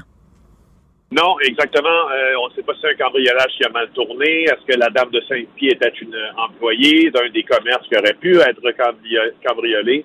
Pour l'instant, il semble que la SQ refuse de dévoiler ces détails-là afin de préserver leur, leur, scène, leur enquête, puis probablement aussi l'interrogatoire du suspect? D'accord. Euh, on apprend aussi que Michael Spavor a été reconnu coupable d'espionnage en Chine et il veut porter sa cause en appel. Oui, mais bon, en appel de quoi? Hein? voilà. C'est ça. Les procès en Chine se déroulent à huis clos. Oui. Euh, en tout cas, le sien s'est déroulé à huis clos, comme la majorité d'ailleurs des, des, procès qui se déroulent euh, en Chine. Et là, s'il porte sa cause en appel, il va aller faire quoi? Il va aller subir un autre procès à huis clos euh, dans lequel on décidera probablement d'un verdict similaire. peut-être, peut-être, il y a peut-être une chance d'aller en appel ou peut-être que c'est une question de stratégie aussi, euh, d'avoir peut-être un, une cour cassait le premier verdict puis pouvait euh, commander un second procès pour, pour Michael. Ça pourrait laisser le temps aussi à cette inextricable affaire impliquant Meng Wanzhou de Huawei requise par les Américains mais arrêtée par les Canadiens euh, de, se conclure. Donc, il y aurait peut-être l'avantage du temps là euh, que M. Spaver pourrait aller euh, gagner. Alors, quoi qu'il en soit, son premier procès, on le sait, c'est un procès qui, selon même tous les observateurs internationaux, n'en était pas un. Alors, ça, c'est la première affaire. C'est pour ça qu'on dit en appel de quoi. Rappelons qu'il avait été arrêté en décembre 2018, quelques jours après l'arrestation, il y avait eu Megwanzhou, donc, qui avait été arrêté. Puis là, on voyait que c'était vraiment une mesure euh, de représailles, 11 ans d'emprisonnement pour mm. euh, des gestes d'espionnage. Le Canada juge la peine inacceptable. On sait que ce trafiquant de drogue aussi euh, canadien, lui, a été condamné à la peine de mort il y a mm-hmm. deux jours. Et voyons où tout ça nous mènera dans cette dans cette, cet imbroglio et cette impasse diplomatique. Et tu vois, le secrétaire d'État américain, Anthony Blinken, a, appelé, lui, la Chine à libérer immédiatement et sans condition euh, Michael Spavor. Et là, on attend le procès aussi, vraiment, de, de l'autre, ben, pas, le, pas le procès, mais tout le verdict euh, de l'autre Michael aussi, euh, parce qu'il a été il a été arrêté pour des motifs similaires, des motifs d'espionnage. Voilà. Euh, cette nouvelle qui a fait énormément jaser, euh, bon, partout à travers le monde, mais plus précisément aux États-Unis, c'est bien sûr la démission de l'ancien gouverneur euh, de New York, Andrew Cuomo, mais sa défense en gêne plusieurs. Oui, ben c'est ça, c'est ce que je voulais noter en fait, parce que là, bon, c'est sûr, le, le, gouverneur de 63 ans remet sa démission. Il abdique donc après beaucoup de pression. Euh, suite à des gestes déplacés qu'on lui reproche d'avoir commis. Je trouve ça intéressant de citer le texte de l'agence France-Presse qui est reproduit dans le Journal de Montréal aujourd'hui euh, et sur nos, sites Internet aussi. parle de cette fameuse défense qui est apportée par Andrew Cuomo. On sait que Andrew Cuomo dit dans mon esprit, j'avais jamais dépassé les bornes. Il dit, je m'étais pas rendu compte à quel point les limites avaient été redéfinies et qu'il y avait des changements générationnels et culturels qui n'avaient pas pleinement compris. Fin de la citation. Ben voyons donc. c'est un Italien. Il a dit les Italiens, c'est ça qu'ils font. C'est ça qu'il a dit Andy. Ah, hey, En fait, Franchement. les experts qui ont été interrogés sont interrogés justement sur cette défense générationnelle qui est, disons-le, euh, qui est mise de l'avant, qui est mise sur la place publique par plusieurs hommes qui sont euh, qui sont au cœur de scandales comme ça. On remet tout sur une question de génération, puis lui, il y a des choses qu'il n'avait pas comprises, comme plusieurs Mhm. autres, des choses qu'il n'avait pas comprises. Alors, on dit euh, les différents experts qui sont interrogés, dont Jean Sinnack, associée au Centre pour les femmes en politique de l'Université Rogers, elle dit que c'est une défense fallacieuse, que ça Mhm. passe à côté du sujet. Pourquoi? Parce que, tu être dans la bulle de quelqu'un, pas générationnel, là. une bulle, c'est Ben non. physique, ça existe, ça existait, ça existait il y a 30 ans, puis ça existait il y a 100 ans, puis ça a toujours existé, en fait, une bulle. C'est la manière de la percer qui a, qui a un peu changé. Puis donc, donc c'est, ça. Je intéressant l'analyse des, euh, des experts en la matière sur cette fameuse défense générationnelle qui, on s'entend, n'en est pas une. Puis euh, pourrait- on commence, disons, à la rejeter, euh, avec raison et avec, euh, avec joie. Mais Félix, tu sais ce que personnellement ce que je reproche à certains médias euh, américains? Bon, on le sait, hein, le gouverneur euh, Andrew Cuomo est le frère de l'animateur euh, vedette de CNN Chris Cuomo, qui euh, bien sûr a refusé euh, de commenter euh, le scandale impliquant son frère et on, peut le comprendre. C'est difficile pour lui d'être impartial. C'est son frère, donc depuis le début de cette histoire, euh, plusieurs médias justement lui reprochent de ne pas commander ce scandale et il se il il a, il est en vacances Chris Cuomo depuis une semaine. Donc euh, là, on, on a pu le voir hier euh, il était euh, euh, dans les Hamptons et un journaliste lui a demandé de commenter justement la démission de son frère. Et on lui demande lui de démissionner de son poste comme commentateur à CNN lui disant que euh, il a c'est lui qui avait euh, je crois rédigé euh, attends j'ai euh, ma mémoire me fait un peu défaut euh, tu m'excuseras euh, Félix mais qu'il s'était impliqué dans certains oui, rapports. Bon d'accord. Mais est-ce qu'on peut lui foutre la paix à Cuomo parce que de un il n'est pas responsable des gestes commis par son frère. Euh, moi je ne vois pas de quelle façon il a enfreint la loi OK, Je et vais, te à sa dire, place, je vais te dire de quelle façon, euh, si, si je peux me permettre. euh, Je t'en prie, Félix, parce que j'aimerais bien avoir- t'entendre là-dessus. enfin une certaine éthique, Cuomo. Il y a un article que je pourrais mettre en lien, d'ailleurs, sur mon fil euh, Twitter. Il y a un article du, euh, du, euh, du Washington Post cette semaine euh, qui est très, très évocateur, un- ce qu'on appelle un long read, là, donc un papier là, euh, euh, longuement écrit, ça prend du temps à lire, mais c'est une analyse médiatique de la situation euh, de Chris Cuomo par rapport à Andrew Cuomo. Il ne faut pas oublier, si tu as regardé pendant surtout les premiers mois de la pandémie, Mhm. euh, l'émission la plus populaire de CNN en soirée, qui est celle de Chris Cuomo. oui, M. Cuomo recevait, recevait souvent euh, son frère gouverneur et il y avait quelque chose dans ça qui était un peu bon enfant, mais il y avait aussi quelque chose qui était euh, qui, qui ressemblait à une grande séance de félicitations, puis une grande séance de flattage dans le dos, je pourrais même Oui, dire. oui, des fois, c'était même un peu trop. C'était un peu trop, parfois. beaucoup. Oui. Des fois, c'était un peu trop. oui, Or, effectivement. euh, CNN, à ce que je sache, est une entreprise de presse qui est, qui est, qui est non pas régie par les mêmes lois, mais des lois sur la, sur la radio et télédiffusion certainement, mais Mhm. sur l'éthique journalistique, il y a quand même une distance que, euh, que l'on doit se donner. Et quand on sait maintenant que Chris Cuomo, en plus d'avoir reçu, d'avoir fait la part belle à son frère pendant des mois, a agi un peu dans l'ombre à titre de conseiller. Mhm. Là, c'est bien beau pour CNN de dire, parce que Chris Cuomo s'était au cours des derniers mois euh, affranchi un peu de cette affaire-là en disant je ne commenterai plus jamais, je ne parlerai plus jamais, Mhm. je n'aurai plus jamais rien à voir avec les sujets qui touchent à mon frère. Mais le fait quand même qu'il est une des émissions les plus populaires et qu'il soit une vedette du- de ce réseau de, de, de nouvelles câblées, Mhm. fait en sorte que les apparences, disons, sont peut-être, euh, sans dire apparence de conflit d'intérêt, mais c'est une apparence d'accointance euh, qui est un peu non éthique. Mais c'est une drôle de situation. C'est son frère. En tout cas, bref, il y a eu comme une tentative de CNN au début de la semaine de, de, de, de, de poser un peu des questions justement sur l'éthique de l'un de leurs animateurs vedettes qui semblait venir tout droit du service des communications de l'entreprise. Mhm. Donc, CNN est un peu pris avec ça parce que, tu sais, ils défendent, ils- CNN défend quand même une certaine crédi- crédibilité en nouvelles dans le monde, et puis ça, ben, ça vient un peu l'entacher ou du moins donner des apparences de manque de crédibilité à certains égards. C'est un, même- un peu le tour du dossier. Oui, mais Félix, en même temps, est-ce que euh, est-ce que Chris Cuomo devrait démissionner? Moi, je ne pense pas. Je ne crois pas.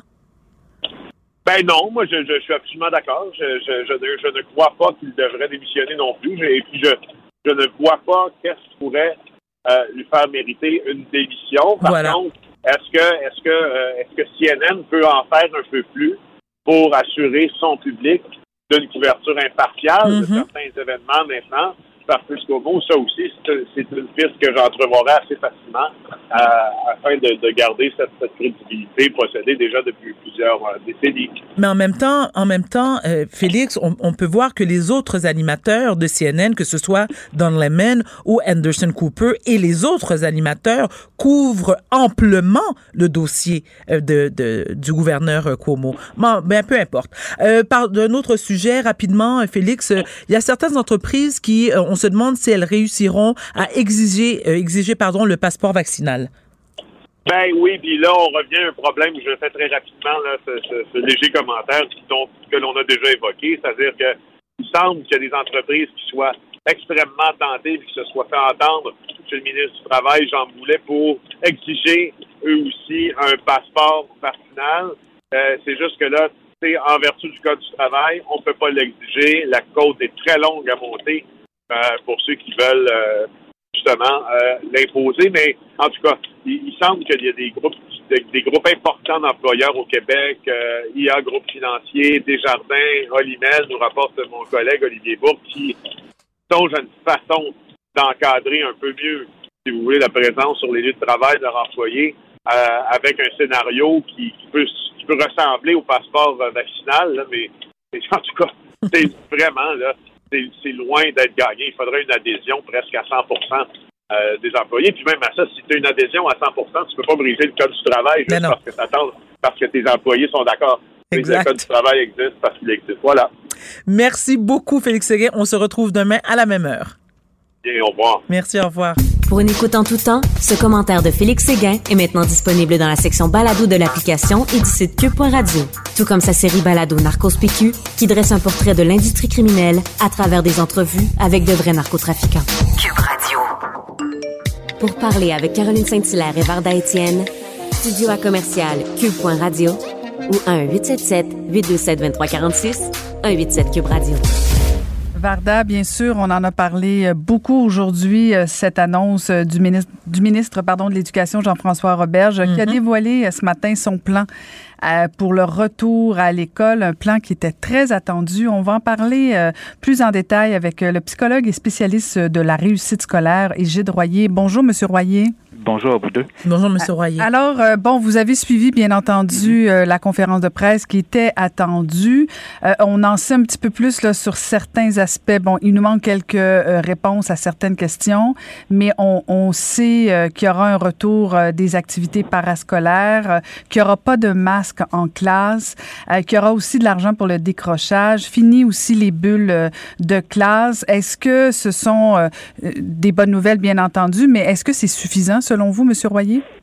C'est des bonnes nouvelles. Il demeure qu'il y a trois préoccupations. euh, ça l'a transpiré ce matin, mais il y a trois préoccupations qui vont devoir être euh, vraiment précisées et maintenues durant toute l'année scolaire. La première, c'est la question du décrochage. Là, ça a été abordé ce matin avec le filet que le ministre veut mettre en place.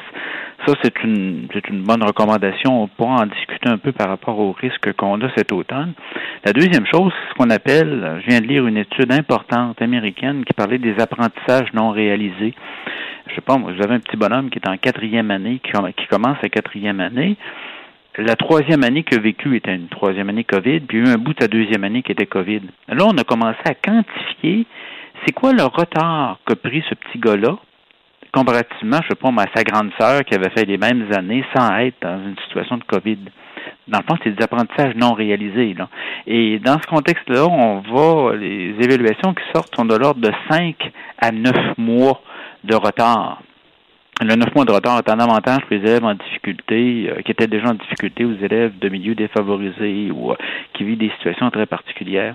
Donc, on a beau, le ministre disait ce matin qu'on n'a pas plus d'échecs scolaires, mais c'est indéniable dans tout ce qu'on voit dans les, dans les recherches présentement que les jeunes ont pris des retards scolaires et certains jeunes en ont pris plus que d'autres parce qu'ils étaient déjà en difficulté. Mhm. Parce- Et donc, oui, ça, ça nous amène à des mesures qui sont, qui sont nécessaires. Il y en avait quelques-unes qui étaient annoncées au mois de juin, là, mais on peut en discuter. Là. Mhm. Euh, vous faites référence euh, au, justement à l'échec scolaire parce que bon le ministre euh, se vantait de dire bon ben finalement c'était pas si pire qu'on le pensait. Euh, vous faites référence à cette étude là. Est-ce que dans le fond on a euh, laissé passer un peu les enfants euh, au travers de cette année-là en se disant on va pas on va pas se fixer des objectifs trop élevés pour pas décourager les jeunes? Mais est-ce que selon vous ce retard là est récupérable pour pour les tout petits? Notamment? Ce qu'on, ce qu'on a vu, entre autres pour les tout petits, même pour ceux du secondaire, ce qu'on a vu, c'est qu'on raison. allait au plus urgent. Quand on parlait des savoirs essentiels, on allait au plus urgent et la dominante était toujours une dominante santé. Est-ce que les jeunes vont être à l'école? N'y seront pas. La première considération, avant de répondre plus précisément à votre question, c'est que Dieu merci, au Québec, on s'est distingué des autres systèmes éducatifs. Ça, je suis pas le seul à le dire. euh, euh, je pense entre autres aux gens des ordres professionnels, d'autres d'autres personnes qui sont consultées.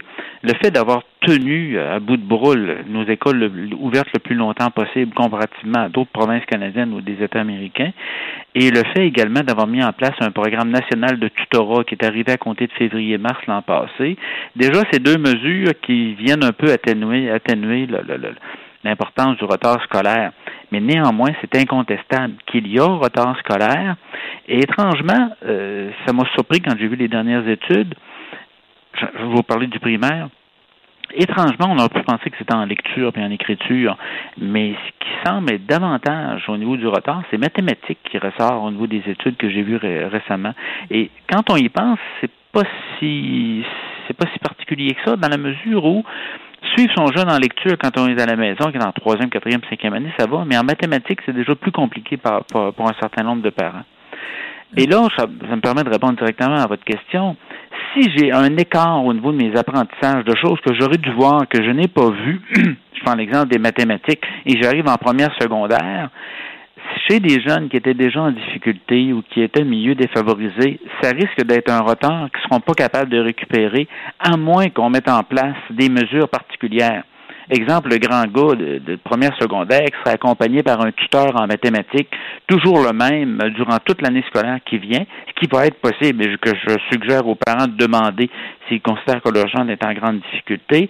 Ça, c'est une mesure qui, parmi les celles qu'on a vu passer en recherche qui ont été évaluées, qui porte fruit, qui est pertinente.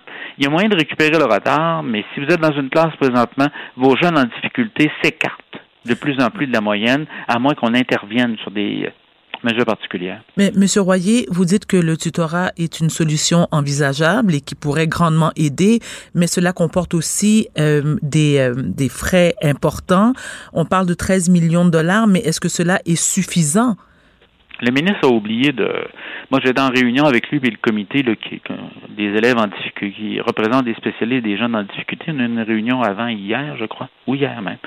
Et euh, ce que le ministre euh, semble avoir oublié de mentionner ou qu'il aurait dû mentionner, c'est que au niveau du tutorat, on a eu déjà euh, les derniers chiffres que j'ai vus passer fin d'avril, il y avait 165 000 jeunes. On a à peu près 900 000 élèves au Québec. 165 000 jeunes suivis par 15 000 tuteurs. Et là, ils ont rajouté des sous de manière à ce qu'on aille chercher les jeunes de l'éducation des adultes. Vous savez qu'on a 40 000 jeunes de 16 à 20 ans qui vont à l'éducation des adultes au Québec. Et là, le tutorat est ouvert pour ces jeunes-là de l'éducation des adultes, dont plusieurs sont en difficulté, et pour la formation professionnelle aussi. Donc, d'après ce que je comprends, les sommes vont être là pour continuer euh, et amplifier cette mesure-là là, au niveau du qu'on qu'on appelle tutorat pour l'année jusqu'au moins jusqu'à la fin juin 2022 celle-là, c'est une bonne idée. C'est une mesure qui est portante, là, et qu'on nous envie dans d'autres provinces, et que pour une fois, on est capable de se dire qu'au Québec, on se distingue en éducation euh, de manière très nette par rapport à l'Ontario ou à d'autres systèmes éducatifs. Monsieur Royer, vous avez fait référence à, à cette, euh, cette nouvelle de Monsieur Roberge dont il a lancé un peu euh, rapidement ce matin, cette idée de, de concept de filet scolaire. Euh, ça, ça, c'est, déjà, c'est déjà en place en Ontario. Mhm. Eh, Est-ce que, est-ce que vous savez exactement à quoi ça consiste? Tout ce que je sais, ce que j'ai entendu au niveau de là, on, en, a peu parlé à la réunion d'hier, qui était relativement brève. Tout ce que je sais, c'est que c'est ce que j'ai entendu aujourd'hui en disant que dans chacun des centres de services scolaires, en Ontario, c'est dans chacune des écoles secondaires. Mais ici au Québec, dans chacun des services, des centres de services scolaires, il y aurait une personne qui serait, écoutez, qui interviendrait, communiquer directement par rapport aux jeunes qui n'ont pas diplômé l'an passé et qui ne sont pas revenus en septembre. Bon. Selon moi, ça va dépasser la conversation téléphonique. Là, les meilleurs systèmes vont voir directement les jeunes dans ces cas-là et euh, regarde avec eux autres en disant mon grand ou ma grande, c'est quoi qu'on peut faire pour te soutenir de manière à ce que tu puisses continuer, tes études secondaires? Et là, ça ouvre, quand vous avez 16, 17 ans, ça ouvre, il y a toutes sortes de possibilités qu'on peut ouvrir. On peut même travailler à demi-temps tout en travaillant à temps plein. Parce que présentement, un peu comme je l'ai mentionné déjà, quand les taux de chômage sont bas, les taux de décrochage ont tendance à augmenter. Et quand les taux de chômage sont élevés, les taux de décrochage ont tendance à euh, diminuer. Donc ça, cette question-là de, de, de, de, jeunes qui gagnaient 4, 5, 600 dollars par semaine cet été et puis qui se disent est-ce que je retourne vraiment, j'ai de la difficulté à l'école, j'ai 16 ans. On savait qu'au Québec, contrairement au Nouveau-Brunswick et en Ontario, l'école n'est pas obligatoire jusqu'à 18 ans. Vous pouvez décrocher tout simplement, même c'est même pas du décrochage, vous pouvez quitter volontairement à 16 ans sans diplôme. Et c'est pour ça qu'il va falloir y aller de manière beaucoup plus active là-dessus. Et c'est plus qu'un appel téléphonique. on pense aux équipes de, réussite scolaire de l'Ontario. C'est vraiment d'accompagner ces jeunes-là, là, de manière mm-hmm. d'être au moins un apprentissage jusqu'à 18 ans. Parce qu'effectivement, avec un chômage faible où on répète constamment aux nouvelles qu'il y a une pénurie de main-d'œuvre, mhm, mhm. Euh, si moindrement on a un peu de difficulté ou on n'a aucune motivation puis qu'on sent qu'on n'est pas à la bonne place à l'école, ça peut être facile de dire ben je vais aller faire de l'argent. En mhm. plus, je vais être utile à la société québécoise qui a grandement besoin de moi de toute évidence. Euh, est-ce qu'on a un suivi de, de, ces jeunes qui pourraient décrocher et, euh, et Là, on a un problème. Là, on a un problème. Écoutez, si vous demandez au ministre ou vous demandez, demandez à tout le monde dans, le réseau, c'est, le seul chiffre qu'on a officiel, c'est le taux de décrochage, je pense, de deux ans et demi, deux ans et demi ou pas loin de trois ans. Donc, euh, moi, ce que je recommanderais, c'est que au 30 septembre de cette année, tous les centres de services scolaires communiquent directement au ministère le nom et le numéro, le, code permanent des, jeunes qui n'ont pas diplômé et qui ne sont pas là sont peut-être inscrits ailleurs ou ils ont peut-être carrément décroché, mais avoir une idée un peu du nombre de décrocheurs là, de manière plus précise. Les derniers chiffres qu'on a, c'est 9000 décrocheurs au Québec et avec les garçons qui ont 60% plus de chances de décrocher que les filles. Ça, c'est ce qu'on a là. Euh. vous savez, on serait nettement plus confortable là, comme parents et comme système scolaire si l'école était obligatoire jusqu'à 18 ans et que dans ce contexte-là, j'espère que ça va venir un jour, dans ce contexte-là, le gars a 17 ans ou la fille a 17 ans, elle peut travailler, mais elle doit montrer à son employeur qu'elle est quand même toujours inscrite à une école secondaire et elle poursuit, elle peut être à temps partiel, mais elle mhm. poursuit à temps partiel. C'est euh, il ou elle poursuit à temps partiel sa scolarité ou ses apprentissages scolaires. Et ça, il va y avoir une, une, collaboration à établir avec les employeurs là-dessus. J'ai trop vu de situations dans des contextes de. On voit ça souvent avec les mines dans le nord du Québec. Et les mines avaient énormément besoin de monde, énormément besoin, puis c'est des cycles, hein, c'est cyclique. Donc là, j'ai des jeunes qui avaient lâché en deuxième, troisième secondaire, travaillaient à 20, 25 dollars de l'heure. Là, le cycle est retombé et se retrouve peut-être à 25, 26, 27 ans qu'une troisième secondaire non complétée.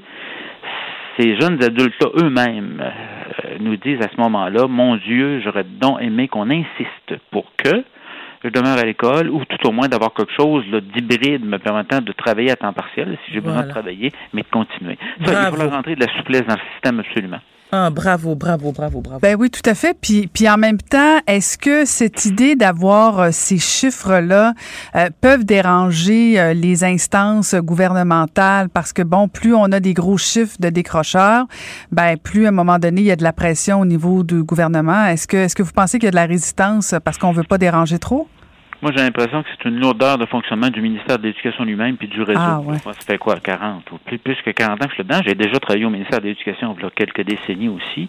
Euh, vous savez, c'est l'idée, un décrocheur au Québec est défini comme j'étais inscrit à l'école l'an passé, je n'ai pas diplômé, pas aucun des diplômes, et je ne suis pas revenu. Ça, c'est un décrocheur. Mais là, 9000, ça nous donne des taux de décrochage de 16-17% chez les gars, environ 10-11% chez les filles. 9000, là, c'est cinq grosses écoles secondaires, là. Et ça, dans un contexte de, précarité d'emploi, d'avoir autant de jeunes qui quittent sans être diplômés, on a beau dire qu'ils vont revenir à l'école des- à l'éducation des adultes, mais les taux de diplomation ne sont pas si élevés que ça. Entre là, ce que je veux vous dire, c'est que c'est pas gênant dans la mesure où ça fait longtemps qu'on a un des taux de décrochage les plus importants au Canada. C'est, pas, euh, donc c'est pas un secret pour personne. Moi, j'en profiterai de l'occasion que, la COVID nous offre, que les- les perturbations qu'on a vécues nous offrent, pour être en mesure de un d'avoir des chiffres en temps réel le plus rapidement possible.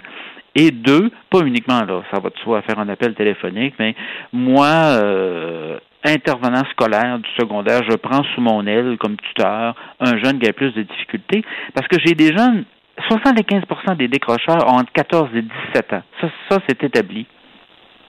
Ben, imaginez 14 à 17 ans, là, la vie n'est pas finie et si on est en mesure de les supporter et de les aider, parce que les motifs peuvent être variés, ça peut être la plupart du temps c'est des difficultés à l'école, mais j'ai vu des situations de décrochage par rapport à des situations de pauvreté où on avait vraiment besoin de faire d'autres choses, ou des situations de, de à l'époque, en tout cas, il y a quelques années, on avait encore entre autres des grossesses adolescentes qui, étaient un des motifs là, qui, qui le décrochage. Donc, il y a toutes sortes de variables qui jouent mais on, on est rendu au moment où on doit souhaiter que tous nos jeunes soient en apprentissage jusqu'à 18 ans ou l'obtention d'un diplôme. On va leur fournir différentes voies. Et là, là, là c'est temps d'être créatif et de ne pas s'enfermer dans du il est là ou il est pas là. là. Il peut être là dans mon école secondaire, suivre des cours le mardi soir le jeudi soir, il y a 17 ans, puis samedi avant-midi, tout en occupant un emploi quelques heures semaine. C'est- c'est- il va falloir se trouver des choses beaucoup plus souples. Mm.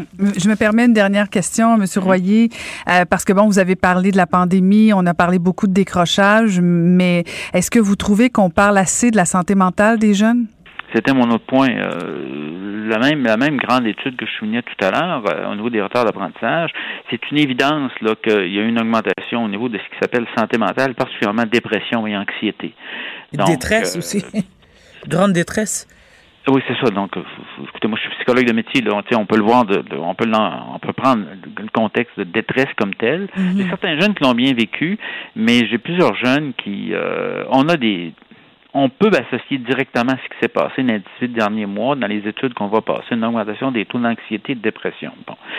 Il y avait des jeunes qui étaient déjà fragiles. Il y en a d'autres, ça va être temporaire. Euh, on va recommencer les activités parascolaires. On va être revoir nos amis. On va revivre en gang à 14, 15, 16 ans. Peut-être que ça va replacer les choses. Dans d'autres situations, il y avait déjà des fragilités et cet événement-là n'est venu que, que, que les amplifier. Donc, ce qui s'appelle le suivi, qu'on appelle en santé mentale, là, et que les écoles soient des constituent des plateformes ou des bases pertinentes pour rejoindre, efficaces pour rejoindre les jeunes qui en ont besoin en santé mentale, ça, c'est une, une nécessité. Mais non, ça nous amène à un problème de ressources présentement par rapport, entre autres, à la disponibilité des psychologues et euh, des ententes, selon moi, que devront passer des écoles secondaires avec, euh, avec le privé, même de temps à autre, là, pour offrir des services de psychologie. Parce qu'il y a une pénurie réelle, là, et pas simplement au Québec, mais ailleurs. Les gens aiment mieux travailler en privé compte tenu des conditions de travail. De toute évidence, on a encore euh, beaucoup de travail euh, à ce niveau-là. Merci beaucoup d'avoir pris le temps de nous parler, M. Royer. Merci, M. Royer. Fait plaisir. Merci. C'était Égide Royer, psychologue et spécialiste de la réussite scolaire. Quand l'ancienne mairesse de Longueuil rencontre la diva de Brossard, ça donne une fusion assez gagnante. Cube Radio. Cube Radio. Tu sais, Caro, moi, je n'ai aucun problème à te donner raison lorsque c'est le cas. Surtout que c'est souvent vrai. Mais avant, avant de commencer l'émission, et on parlait de Will Prosper, lorsqu'on a appris qu'il euh, qu'il serait candidat, tu m'as dit, Varda, Ça n'a pas été long, hein? non, ça n'a pas été long. Tu m'as dit, Varda, attention, il va être la cible de critiques. Et c'est effectivement le cas. Donc, euh, ça, ça a pris, euh, ça a pris quoi, 10 minutes? Ouais, c'est ça. Il se fait attaquer de tout bord, de tout côté. Mais pourquoi, selon toi, Caroline? Pourquoi? Ben pour plein de raisons, parce que c'est quelqu'un qui, qui parle fort, c'est ouais. quelqu'un qui, euh, ben oui, c'est ça, qui tient des propos euh, passionnants, passionnés probablement, puis Mm-hmm. bon, con- il est convaincu, mais ça dérange, donc. euh, Donc, les gens ne sont pas, prêts pour un Will Prosper, selon toi?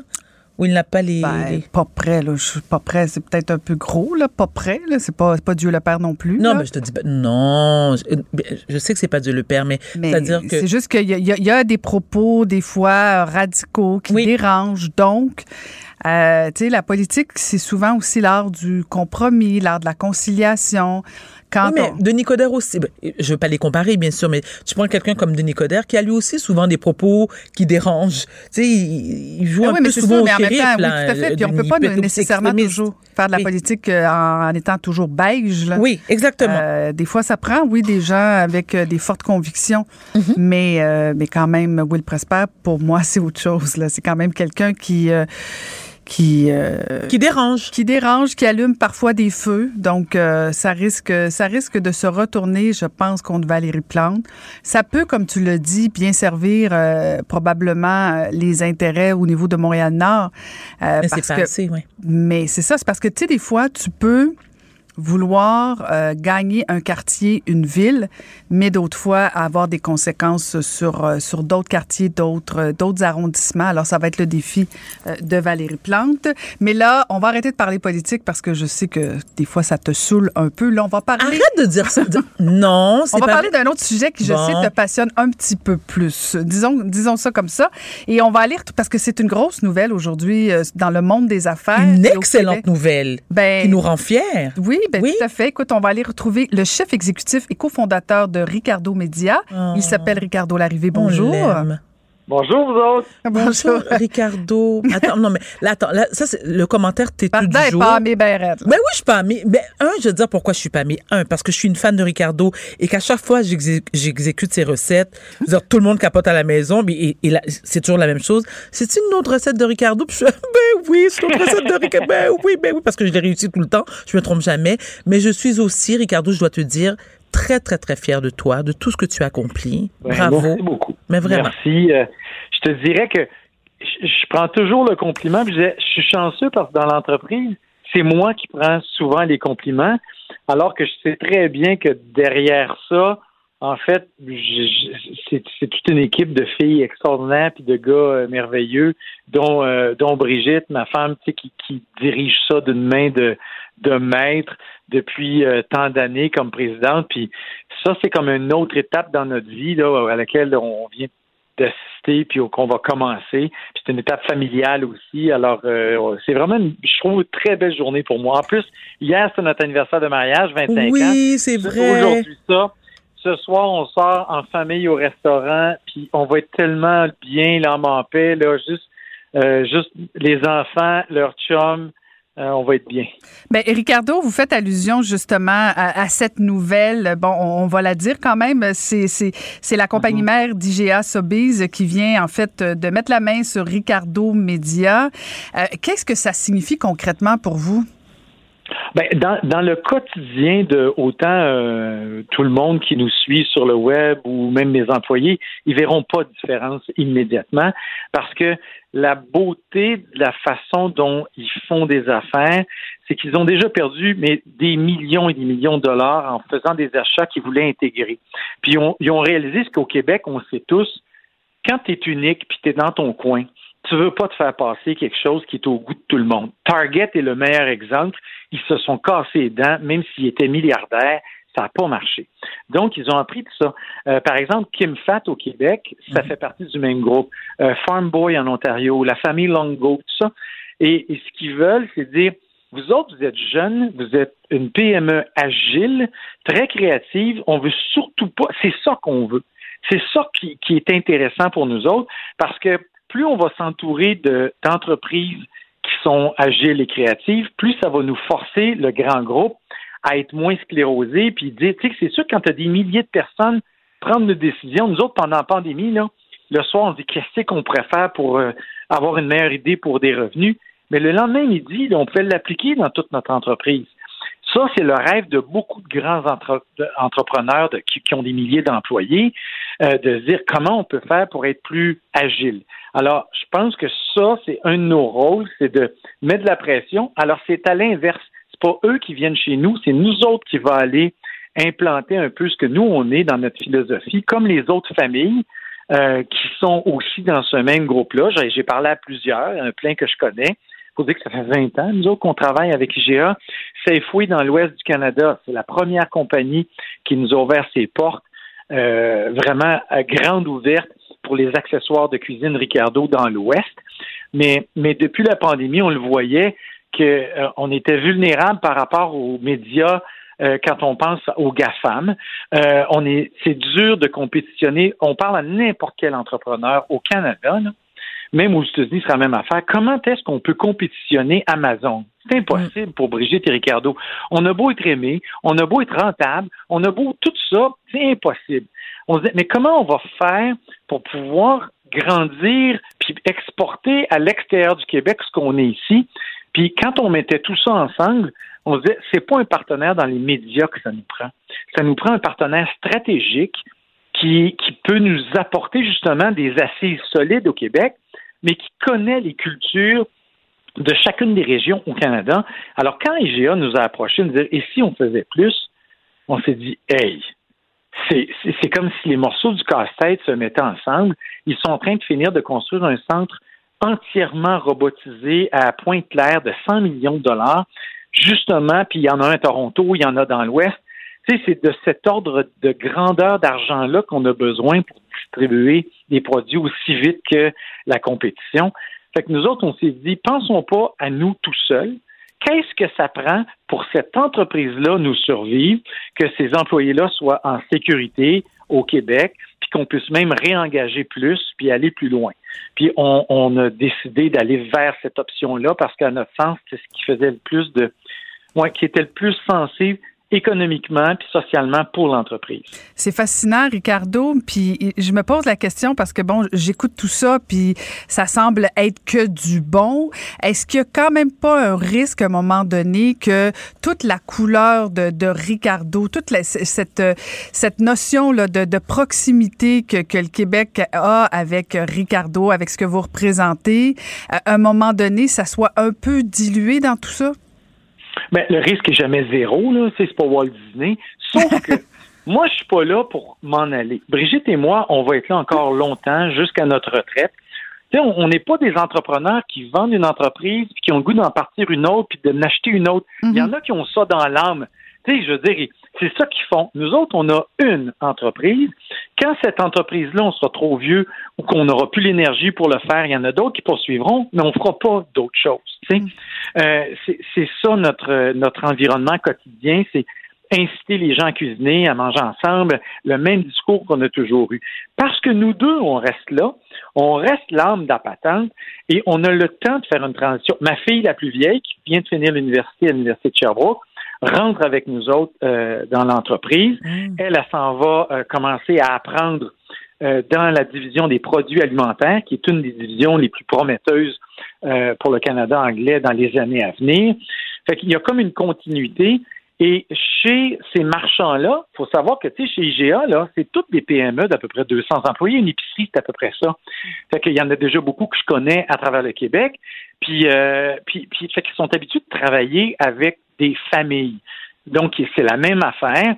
Puis, tu sais, quand on dit oui, mais c'est eux autres qui ont le contrôle, oui, effectivement, il y a des décisions, mais n'importe quelle entreprise, quand elle grandit, à moins que tu sois un tyran ou quelqu'un qui est convaincu qu'il possède la vérité, puis il y en a, mais c'est pas notre cas, tu grandis bien parce que tu as engagé du monde plus compétent que toi, ou au moins aussi compétent que toi, puis que quand on se réunit en conseil, ben il y a des décisions qui sont prises collectivement. Déjà, moi, j'ai des plans de fou des fois, puis ça passe pas la barre, là. Mm. Faut que je fasse un meilleur pitch, je reviens, je recommence, puis je vends mon idée, puis de temps en temps, ben, je réussis à en passer une. Puis ça, c'est comme ça dans toutes les bonnes entreprises. Tu sais, je veux dire, euh, c'est notre entreprise, on est les garants de la de, de, de l'âme de ça, mais plus tu vas le transférer dans tes enfants ou les employés avec qui tu es, ben cette entreprise-là, c'est la meilleure façon qu'elle survive. C'est, je verrai jamais vraiment, je dirais, l'ultime réussite parce que ça va être après ma mort un jour que je souhaite le plus longtemps euh, possible. Mais tu sais, quand tu regardes, tu sais, quand on va chez, euh, je prends un exemple que tout le monde connaît ici, le Tim Horton. Mm-hmm. Ben, tu sais, ce gars-là, moi, je l'ai jamais vu euh, jouer au, baseball ou faire, tu sais, au hockey, faire son sport. Je veux dire, on, connaît juste son entreprise, puis elle continue, puis elle grandit, puis elle atteint des sommets. Moi, je regarde toujours les entreprises, les Apple, la même affaire. Tout le monde prétisait, ah, ça va s'écrouler quand tu seras plus là. Non, si tu engages du bon monde, qui ont du talent, puis qui ont, qui ont, une vision, puis euh, des valeurs sociales, ton entreprise, elle va poursuivre probablement même aller à des endroits où tu n'avais pas imaginé. Moi, c'est ça que je nous souhaite c'est sûr que tu vas dire, tu pas mal énergique aujourd'hui. Oui, parce que je suis en voyage de noces, là, on vient, on vient d'entreprendre quelque chose qui, à nos yeux, des deux côtés, du côté de IGA puis de Ricardo, on a une valeur ajoutée des deux bords. Sais, imagine, là, quand je fais mes menus de semaine, mon objectif, c'est de sauver du temps, mais de l'argent aussi. Là, je vais connaître déjà les spéciaux à l'avance qui arrivent. Je suis capable de jumeler pour dire que je peux diminuer le coût de mes recettes encore que je vais proposer. Un jour, je vais pouvoir même te livrer chez vous. Tu as déjà la recette, je peux te livrer chez vous en une coupe d'heure, qu'est-ce qui te manque pour le faire, puis si tu pas euh, la, la, plaque qui vient avec, je pourrais le faire partout au Canada en même temps. Fait que ça, je trouve ça, il y a beaucoup de projets très stimulants qui s'en viennent. Fait qu'on va mettre ça en branle dans les semaines et mois et années à venir. Mm. Mais je dirais, puis ça va nous donner un peu plus de temps, Brigitte puis moi, pour redonner, puis continuer à travailler pour les, fondations qu'on aime, groomer les jeunes qui arrivent, euh, travailler sur leur estime d'eux-mêmes pour dire non, non, non, vous êtes le futur. qui qui est nous, là? je veux dire, c'est pas parce que je m'appelle Ricardo que je mérite pas, tu comprends, de me faire fouetter puis d'aller plus loin, là. Mais Ricardo, mm. honnêtement, moi, la seule chose qui me qui m'intéresse et qui me rend parfaitement heureuse, c'est mon gâteau aux bananes moelleux de Ricardo. Moi, depuis que j'ai réussi ça, je te dire honnêtement, j'ai gagné mon ciel. Le reste m'intéresse pas. Mais, tu sais, maintenant que je vais pouvoir dire, c'est le fun parce qu'il y a du monde euh, à l'île du Prince-Édouard ou à Vancouver qui vont pouvoir le manger, ce gâteau-là. Puis c'est la recette que ma mère me faisait à ma fête. Non, mais attends, mais Ricardo, attends, mais faut que je te le dise le plus sérieusement du monde. J'ai des amis en Haïti et je ne te mens pas. Ma copine Ivanka, euh, que tu connais, Caroline, qui est euh, l'ex-mairesse de, de, de Pétionville en Haïti, fait ta recette OK? Parce que j'ai déjà affiché sur ma page Facebook et qui m'a dit Varda, c'est le meilleur pain aux bananes qu'elle a mangé de sa vie. mais moi, Écoute. je suis chanceux parce que j'ai vraiment une belle relation avec la communauté haïtienne. C'est vrai? Euh, oui, puis tu sais, moi, écoute, et qu'est-ce qu'on dit, Varda, quand on, tu parles du créole? Ben, da, absolument. OK, bon. Alors, qu'est-ce qu'on dit quand on a fini de manger que c'était agréable? Moi, je l'ai appris. Vente pété, manger pas gaspiller. C'est vrai! oh, qu'elle est contente! Bravo! Euh, c'est la première fois qu'elle rit aussi passionnément depuis le début de la saison.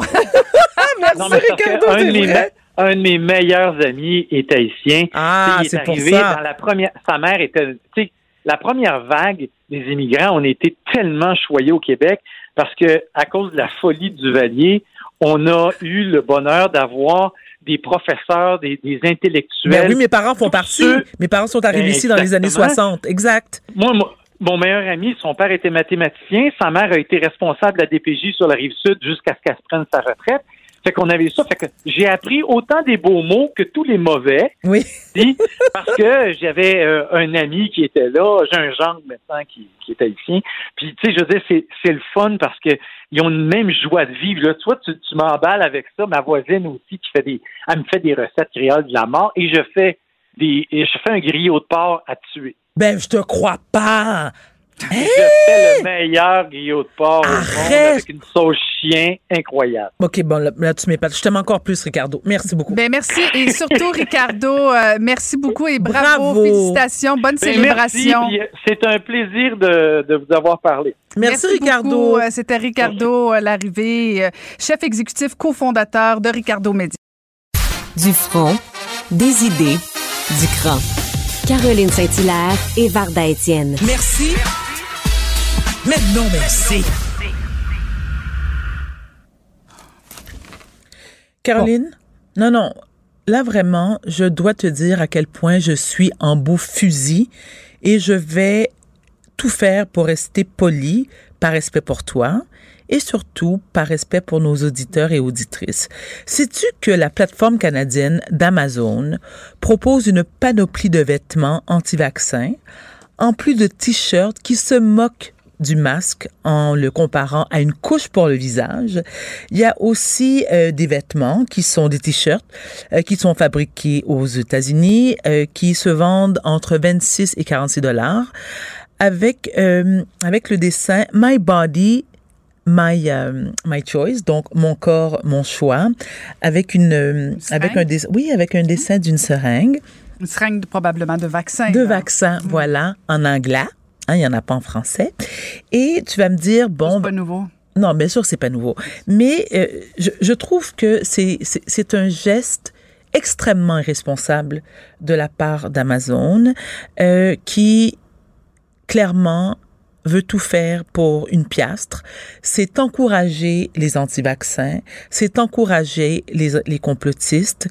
Euh, et euh, là, tu vas me dire, là, tu vas me dire, Varda, bon, OK, c'est la libre entreprise. Je suis d'accord, je comprends. Mais en même temps, moi, étant une fidèle cliente d'Amazon depuis de nombreuses années, à qui j'ai donné des milliers de dollars, c'est pas, et je suis pas la seule, parce que c'est pas pour rien que Jeff Bezos est multimilliardaire et qui peut se taper des tripes, euh, et voilà, de s'envoyer en l'air, voilà exactement, de s'envoyer en l'air.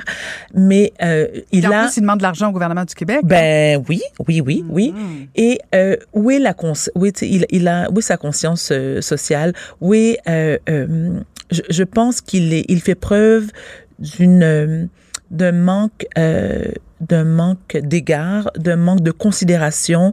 Euh, c'est un on est en pandémie. Il y a un, un autre variant qui fait des ravages. Euh, on, on tente par tous les moyens d'encourager les gens, de les convaincre à se faire vacciner. Il y a eu combien de morts, euh, combien de, de gens qui sont encore en soins intensifs. Il y a des gens, il y a des pays qui n'ont même pas accès à des tests. Il y a des gens qui n'ont pas accès à des vaccins. Et Monsieur Bezos accepte, il doit même pas être au courant d'ailleurs, ou s'il l'est, c'est encore pire, que son entreprise distribue des t-shirts qui encouragent les anti-vaccins? Non. Moi, je suis désolée. Oui, tu voulais dire quelque chose, Caroline? Moi, j'ai- avec euh, la précieuse collaboration, Jean-François, trouvé quelque chose qui résume très bien, je pense, comment tu te sens. Toi et moi.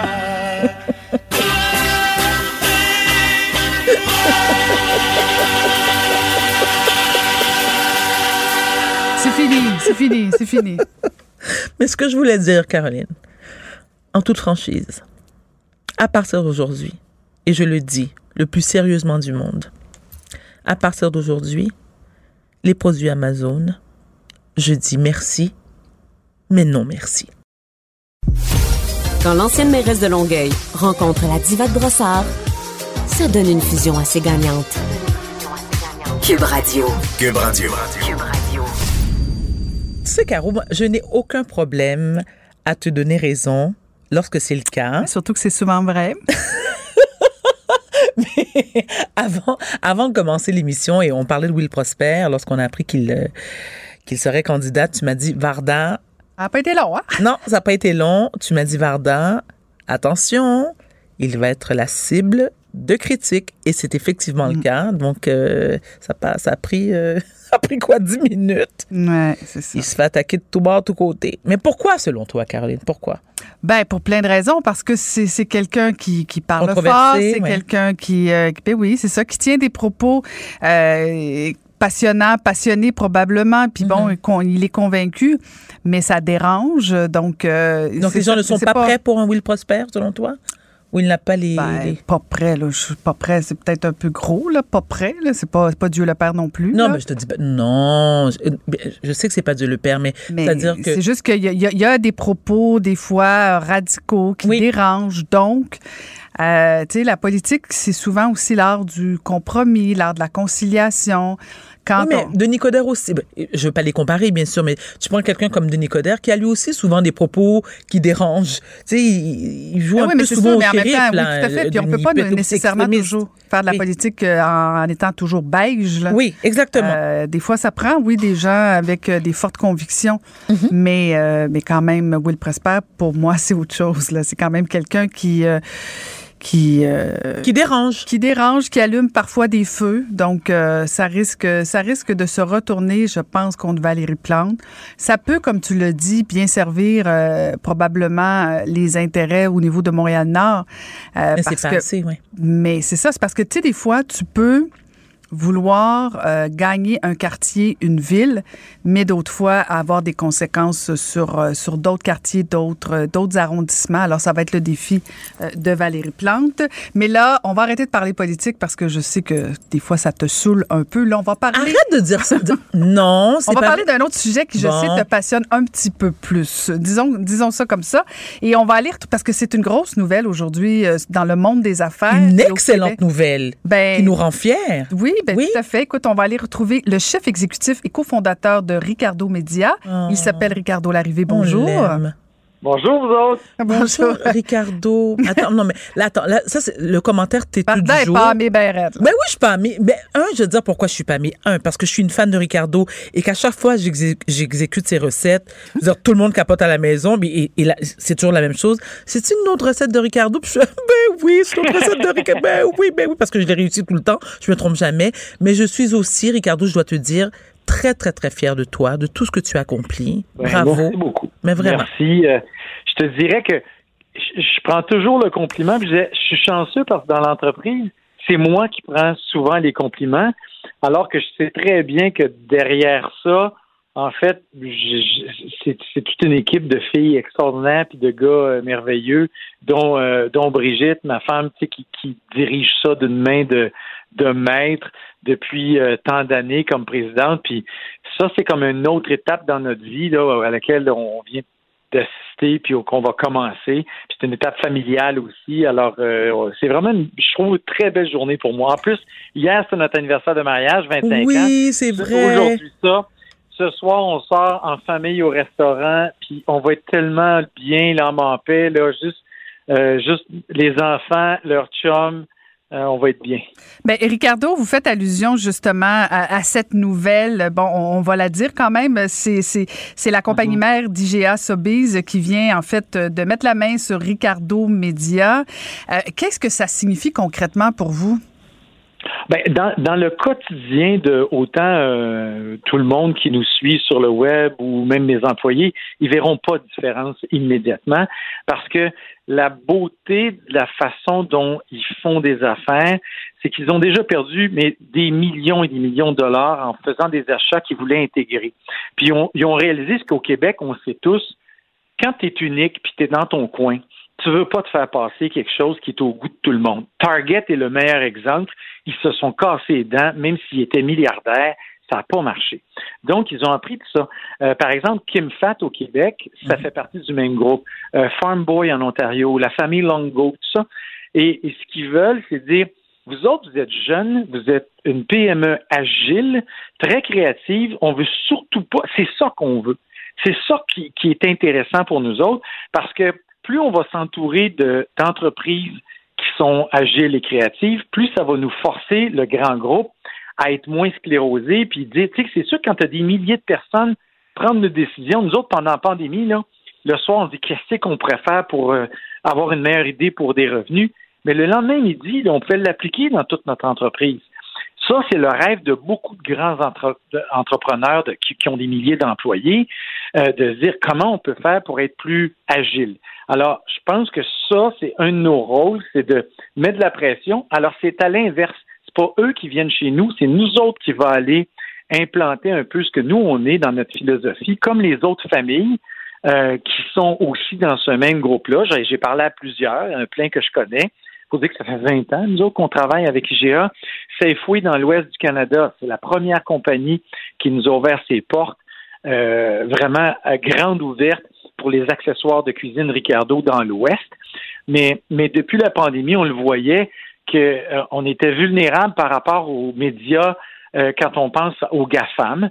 Euh, on est, c'est dur de compétitionner. On parle à n'importe quel entrepreneur au Canada, là, même aux États-Unis, c'est la même affaire. Comment est-ce qu'on peut compétitionner Amazon? C'est impossible pour Brigitte et Ricardo. On a beau être aimé, on a beau être rentable, on a beau tout ça, c'est impossible. On se dit, mais comment on va faire pour pouvoir grandir puis exporter à l'extérieur du Québec ce qu'on est ici? Puis quand on mettait tout ça ensemble, on se disait, c'est pas un partenaire dans les médias que ça nous prend. Ça nous prend un partenaire stratégique qui, peut nous apporter justement des assises solides au Québec, mais qui connaît les cultures de chacune des régions au Canada. Alors, quand IGA nous a approchés, nous disait, et si on faisait plus, on s'est dit, hey, c'est comme si les morceaux du casse-tête se mettaient ensemble. Ils sont en train de finir de construire un centre entièrement robotisé à Pointe-Claire de 100 millions de dollars, justement, puis il y en a un à Toronto, il y en a dans l'Ouest. Sais, c'est de cet ordre de grandeur d'argent-là qu'on a besoin pour distribuer des produits aussi vite que la compétition. Fait que nous autres, on s'est dit, pensons pas à nous tout seuls. Qu'est-ce que ça prend pour cette entreprise-là nous survivre, que ces employés-là soient en sécurité au Québec, puis qu'on puisse même réengager plus, puis aller plus loin? Puis on, on a décidé d'aller vers cette option-là parce qu'à notre sens, c'est ce qui faisait le plus de, ouais, qui était le plus sensé économiquement puis socialement pour l'entreprise. C'est fascinant, Ricardo. Puis je me pose la question parce que bon, j'écoute tout ça puis ça semble être que du bon. Est-ce qu'il y a quand même pas un risque à un moment donné que toute la couleur de, Ricardo, toute cette cette notion là de, proximité que le Québec a avec Ricardo, avec ce que vous représentez, à un moment donné, ça soit un peu dilué dans tout ça? Ben, le risque est jamais zéro, là. C'est pas Walt Disney. Sauf que moi, je suis pas là pour m'en aller. Brigitte et moi, on va être là encore longtemps, jusqu'à notre retraite. sais, on n'est pas des entrepreneurs qui vendent une entreprise puis qui ont le goût d'en partir une autre puis de n'acheter une autre. Il y en a qui ont ça dans l'âme. Tu sais, je veux dire, c'est ça qu'ils font. Nous autres, on a une entreprise. Quand cette entreprise-là, on sera trop vieux ou qu'on n'aura plus l'énergie pour le faire, il y en a d'autres qui poursuivront, mais on ne fera pas d'autres choses. Mm. Euh, c'est ça notre, notre environnement quotidien. C'est inciter les gens à cuisiner, à manger ensemble, le même discours qu'on a toujours eu. Parce que nous deux, on reste là, on reste l'âme d'appatente et on a le temps de faire une transition. Ma fille, la plus vieille, qui vient de finir l'université à l'Université de Sherbrooke, rentre avec nous autres euh, dans l'entreprise. Mm. Elle, elle s'en va euh, commencer à apprendre euh, dans la division des produits alimentaires, qui est une des divisions les plus prometteuses pour le Canada anglais dans les années à venir. Fait qu'il y a comme une continuité. Et chez ces marchands-là, il faut savoir que, tu sais, chez IGA, là, c'est toutes des PME d'à peu près 200 employés. Une épicerie, c'est à peu près ça. Fait qu'il y en a déjà beaucoup que je connais à travers le Québec. Puis, puis, puis fait qu'ils sont habitués de travailler avec des familles. Donc, c'est la même affaire. Puis, tu sais, quand on dit oui, mais c'est eux autres qui ont le contrôle, oui, effectivement, il y a des décisions, mais n'importe quelle entreprise, quand elle grandit, à moins que tu sois un tyran ou quelqu'un qui est convaincu qu'il possède la vérité, puis il y en a, mais c'est pas notre cas, tu grandis bien parce que tu as engagé du monde plus compétent que toi, ou au moins aussi compétent que toi, puis que quand on se réunit en conseil, ben il y a des décisions qui sont prises collectivement. Déjà, moi, j'ai des plans de fou des fois, puis ça passe pas la barre, là. Mm. Faut que je fasse un meilleur pitch, je reviens, je recommence, puis je vends mon idée, puis de temps en temps, ben, je réussis à en passer une, puis ça, c'est comme ça dans toutes les bonnes entreprises. Tu sais, je veux dire, euh, c'est notre entreprise, on est les garants de la de, de, de l'âme de ça, mais plus tu vas le transférer dans tes enfants ou les employés avec qui tu es, ben cette entreprise-là, c'est la meilleure façon qu'elle survive. C'est, je verrai jamais vraiment, je dirais, l'ultime réussite parce que ça va être après ma mort un jour que je souhaite le plus longtemps possible. Mm-hmm. Mais tu sais, quand tu regardes, tu sais, quand on va chez, euh, je prends un exemple que tout le monde connaît ici, là, Tim Horton. Mm-hmm. Ben, tu sais, ce gars-là, moi, je l'ai jamais vu euh, jouer au, baseball ou faire, tu sais, au hockey, faire son sport. Je veux dire, on, connaît juste son entreprise, puis elle continue, puis elle grandit, puis elle atteint des sommets. Moi, je regarde toujours les entreprises, les Apple, la même affaire. Tout le monde prétisait, ah, ça va s'écrouler quand tu seras plus là. Non, si tu engages du bon monde, qui ont du talent, puis qui ont, qui ont, une vision, puis euh, des valeurs sociales, ton entreprise, elle va poursuivre probablement même aller à des endroits où tu n'avais pas imaginé. Moi, c'est ça que je nous souhaite. C'est sûr que tu vas dire, tu es pas mal énergique aujourd'hui. Oui, parce que je suis en voyage de noces, là, on vient, on vient d'entreprendre quelque chose qui, à nos yeux, des deux côtés, du côté de IGA puis de Ricardo, on a une valeur ajoutée des deux bords.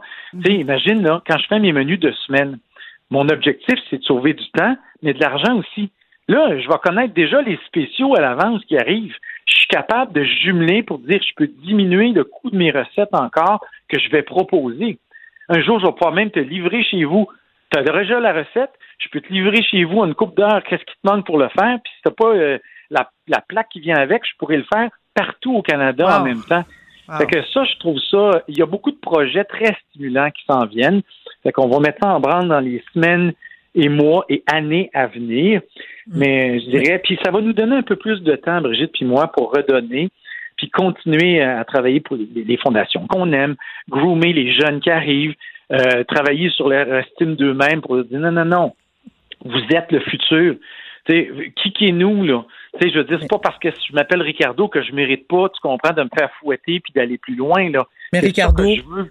Honnêtement, moi, la seule chose qui me qui m'intéresse et qui me rend parfaitement heureuse, c'est mon gâteau aux bananes moelleux de Ricardo. Moi, depuis que j'ai réussi ça, je te dire honnêtement, j'ai gagné mon ciel. Le reste m'intéresse pas. Mais tu sais, maintenant que je vais pouvoir dire c'est le fun parce qu'il y a du monde euh, à l'île du Prince-Édouard ou à Vancouver qui vont pouvoir le manger, ce gâteau-là. Puis c'est la recette que ma mère me faisait à ma fête. Non, mais attends, mais a- Ricardo, attends, mais faut que je te le dise le plus sérieusement du monde. J'ai des amis en Haïti et je ne te mens pas. Ma copine Ivanka, euh, que tu connais, Caroline, qui est euh, l'ex-mairesse de, de, de Pétionville à- en Haïti, fait ta recette, OK? Parce que j'ai déjà affiché sur ma page Facebook et qui m'a dit, Varda, c'est le meilleur pain aux bananes qu'elle a mangé de sa vie. Hey, mais moi, Écoute, je suis chanceux parce que j'ai vraiment une belle relation avec la communauté haïtienne. c'est vrai! euh, oui, puis tu sais, moi, écoute, et qu'est-ce qu'on dit, Varda, quand on, tu parles du créole? Mais, da, absolument. OK, bon. Alors, qu'est-ce qu'on dit quand on a fini de manger, que c'était agréable? Moi, je l'ai appris. Vente pété, manger pas gaspiller. C'est vrai! Oh, qu'elle est contente! Sais? Bravo! Euh, C'est la première non, fois non, qu'elle rit aussi passionnément depuis le début de la saison.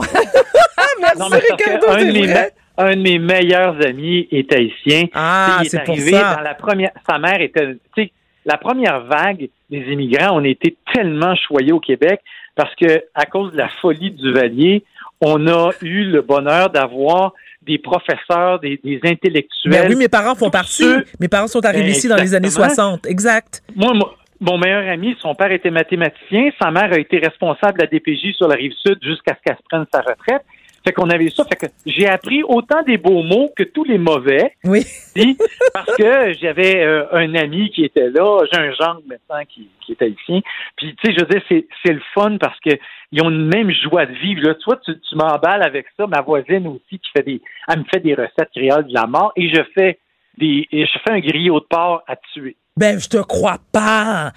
Je fais le meilleur griot de porc au monde Arrête! avec une sauce chien incroyable. OK, bon, là, là, tu m'épates. Je t'aime encore plus, Ricardo. Merci beaucoup. Ben merci et surtout Ricardo, euh, merci beaucoup et bravo, Bravo. félicitations, bonne Ben, célébration. Euh, c'est un plaisir de, de vous avoir parlé. Merci, Ricardo. Euh, C'était Ricardo Larrivée, chef exécutif cofondateur de Ricardo Média.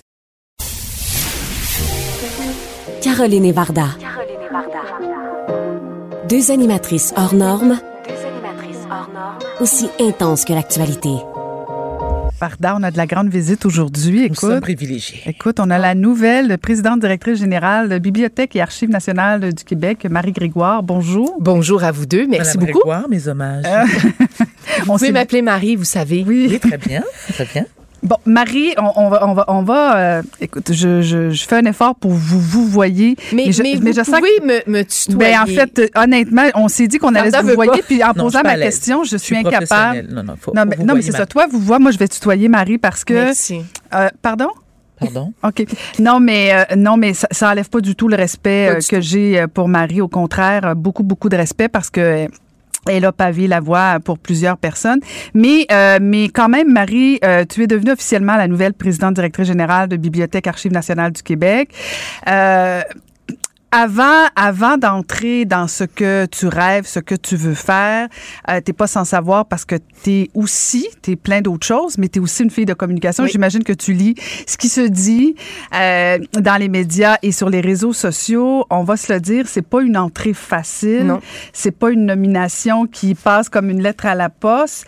Est-ce que tu avais anticipé toute cette euh, cette mesquinerie là, je vais dire ça comme ça, mais c'est c'est La c'est- grogne. Cette grogne, est-ce que tu l'avais anticipé? Non, pas du tout. Ah non, hein? Pas du tout. Ça, ça m'étonne parce qu'habituellement, c'est ça que tu faisais comme oui, travail. exactement. Mais justement, quand, quand j'ai décidé euh, d'appliquer sur euh, le poste de PDG de BANQ, euh, moi, je, euh, on parlait de rêve tantôt. J'avais ce rêve de société apprenante, du Québec apprenant, euh, d'apprendre toute la vie, de de- d'allumer des, des lumières dans les, tu sais là, très tôt dans la vie pour apprendre toute la vie. Alors moi, je, te- je me et je me disais, j'ai euh, puis on le sait, là, comme femme, souvent, on n'applique pas sur un poste si on n'a pas 100 des compétences. Peut-être 125 aussi. Exactement. Et je me suis dit, parce que j'ai travaillé beaucoup en entrepreneuriat au féminin, en développement économique au féminin, je me suis dit, cette fois-ci, je vais appliquer. Je sais que je n'ai pas 100 je ne suis pas bibliothécaire, c'était un des, euh, des critères, mais j'applique. Je, j'ose, j'ose rêver. J'ai toujours été aussi une seconde, il faut le dire. J'ai été vice-présidente d'organisation, euh, d'entreprise. Donc là, je me suis dit, c'est le temps, à l'âge où je suis rendue, de faire un saut et de, de dire, ben garde, je vais y aller. Puis Ça coûte rien d'essayer. Exactement. Puis c'est ça le processus. Hein? Moi, je pense que c'est ce que je conseille à toutes les femmes. Puis là, je me suis dit, ben, ce que je conseille aux autres, là, je vais me l'appliquer à moi-même. Donc, je me disais, je vais faire un processus, je vais développer ma vision. Donc, j'ai rempli euh, le questionnaire, j'ai, soumis ça, puis euh, après ça, j'ai été appelée en entrevue, j'ai, présenté ma vision au comité de sélection. Et euh, par la suite, bon, mon nom a été retenu. Et là, quand, au départ, évidemment, la première, le premier 12 heures, c'était comme les gens me félicitaient et tout ça. Et là, j'ai vu effectivement que il y avait des gens qui étaient déçus. On va le dire comme ça, tiens, déçus. Puis oui, je peux comprendre que le milieu de la euh, de la bibliothéconomie, des archivistes rêve de, parce qu'il n'y en a jamais eu d'avoir quelqu'un de leur euh, de leur profession à la tête de l'organisation. Moi, ce que je dis, c'est j'ai proposé ma candidature et je peux dire aussi que à, à Bibliothèque et Archives nationales, il y en a des bibliothécaires et des archivistes. Il y a trois piliers. hein. Il y a les archives, il y a la, la grande bibliothèque et la Bibliothèque nationale et on a trois premiers violons qui sont des experts. Puis moi, mon rôle là-dedans maintenant, c'est d'être la colle, d'assurer qu'il y a euh, une vision transversale, qu'on est capable de travailler ensemble et d'amener ça euh, à, un autre niveau encore, parce qu'il y a beaucoup de travail qui est fait depuis très, très longtemps, mais d'amener ça, c'est d'amener une nouvelle vision, d'insuffler une nouvelle énergie. Alors voilà, c'est euh, c'est comme ça qu'on le voit. Mais, mais Marie, en même temps, je me dis, êtes-vous surprise de la réaction? Parce que, selon moi, vous avez toutes les compétences pour effectuer ce travail-là.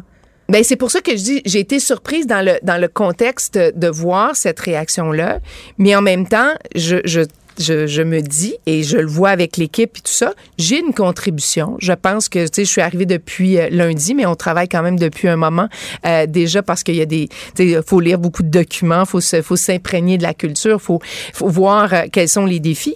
Alors, je me dis, j'ai une contribution à apporter et moi, j'ouvre la porte à tous ceux et celles qui ont envie de contribuer euh, au développement de, de BANQ parce que on a besoin de rayonner partout au Québec et c'est ça qui est extraordinaire. Les gens le savent peu, mais on a antenne, on a des antennes partout à travers le Québec. Euh, donc avec Archives entre autres, on est présent à Montréal, à Québec et c'est un des rêves. hein, euh, on en parlait, Caroline. C'est un des rêves pour moi de faire en sorte que BANQ est, euh, un, je dirais, un, un leg significatif dans la vie des gens. Alors que, parce que on connaît ça des fois à haut niveau, on dit qu'est-ce que ça fait? Ah, ça protège nos, nos Ça a l'air d'un gros party d'intellectuels souvent, Ah, très élitiste, non accessible, non, euh, moi je trouve souvent, euh, puis probablement que c'est justifié, mais j'ai l'impression que c'est dans un univers parallèle ce- cet aspect-là. Et, et moi je trouve que, puis je, je, je le dis en toute franchise, on se connaît je te respecte beaucoup, mais je trouve que c'est une belle nomination parce que euh, t'amènes ça complètement ailleurs. Peut-être que tu vas te planter, peut-être que non, mais je trouve que c'est une façon de vulgariser un peu cette, cette, cette école-là de, de que- que- qu'est-ce que c'est la BANQ, tout ça. Tu sais, j'ai toujours trouvé que c'était un cercle très fermé euh, et, et je pense que tu vas l'amener ailleurs. Mais moi, je pense, euh, Marie, puis je suis vraiment surprise que tu l'aies pas vu venir parce que tu as tellement analysé la politique pendant Oui. des années. Tu as fondé Tact euh, Communication, Tact Oui. Intelligence, en fait, qu'on appelle. Euh, et donc, tu baignes là-dedans. Tu n'as pas fait nécessairement tant de politique. Tout le monde te présente comme comme ex-député, mais je veux dire, tu as été député une année. Hein? Exactement. Mais j'ai 25 fondé, ans. je pense que le fait que Oui. j'ai contribué à fonder un parti politique, ça fait en sorte que, que ça te- ça t'attache. t'en as parlé beaucoup Oui, dans les médias. Tout à fait. Tout à fait. mais est-ce que, dans le fond, parce que la grogne, elle vient bien sûr de, tu l'as dit, de certains, euh, certaines euh, probablement personnes qui auraient voulu que ce soit un tel type, mais la grogne vient beaucoup, notamment de l'opposition, qui vise pas nécessairement Marie Grégoire, mais qui vise beaucoup le gouvernement au niveau des nominations partisanes. Mhm, C'est- est-ce- moi, je pense que c'est plus ça euh, qui, euh, qui- qu'il fallait anticiper. L'autre était moins évident, peut-être. Mais, mais c'est intéressant parce que, et là, c'est peut-être la vision qu'on a de soi. Sais, Puis là, euh, c'est moi, ça fait 15 ans que je ne suis plus membre d'aucun parti politique, que je que je commente la politique avec une grille, euh, avec une grille qui est la mienne, mais qui en donne à un, qui en donne à l'autre. J'ai été approchée probablement, en tout cas, par plusieurs partis politiques euh, à différents euh, paliers. Et là, je me disais, ben justement, tu sais, euh, si tel parti politique ou tel parti politique t'approche, parce que ton, ton esprit est suffisamment ouvert et t'as peut-être, euh, tu sais, t'es, t'es sorti de ton étiquette traditionnelle de base.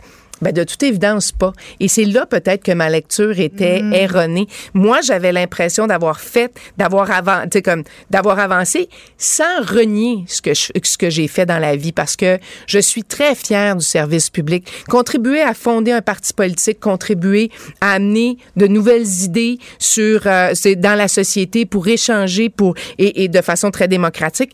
Je suis très très fière d'avoir fait ça. Mais moi, j'étais ailleurs, voilà. Mais Marie, vous dites que ça fait 15 ans Mhm. Que vous avez quitté ce monde-là et vous avez été courtisée.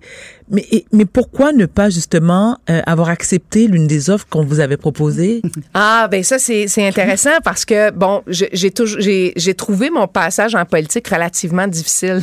Je, je pensais pas qu'un passage à, à BNQ serait aussi. mais euh, mais j'ai trouvé. C'est c'est- l'atterrissage. la- c'est ça. Mais euh, j'ai trouvé ça, euh, j'ai trouvé, euh, c'est ça, que c'était peut-être pas là où j'avais la meilleure contribution. Euh, J'aime euh, penser le Québec. Je, je, je veux continuer à réfléchir le Québec, à contribuer à faire avancer le Québec. Mais j'ai trouvé d'autres façons.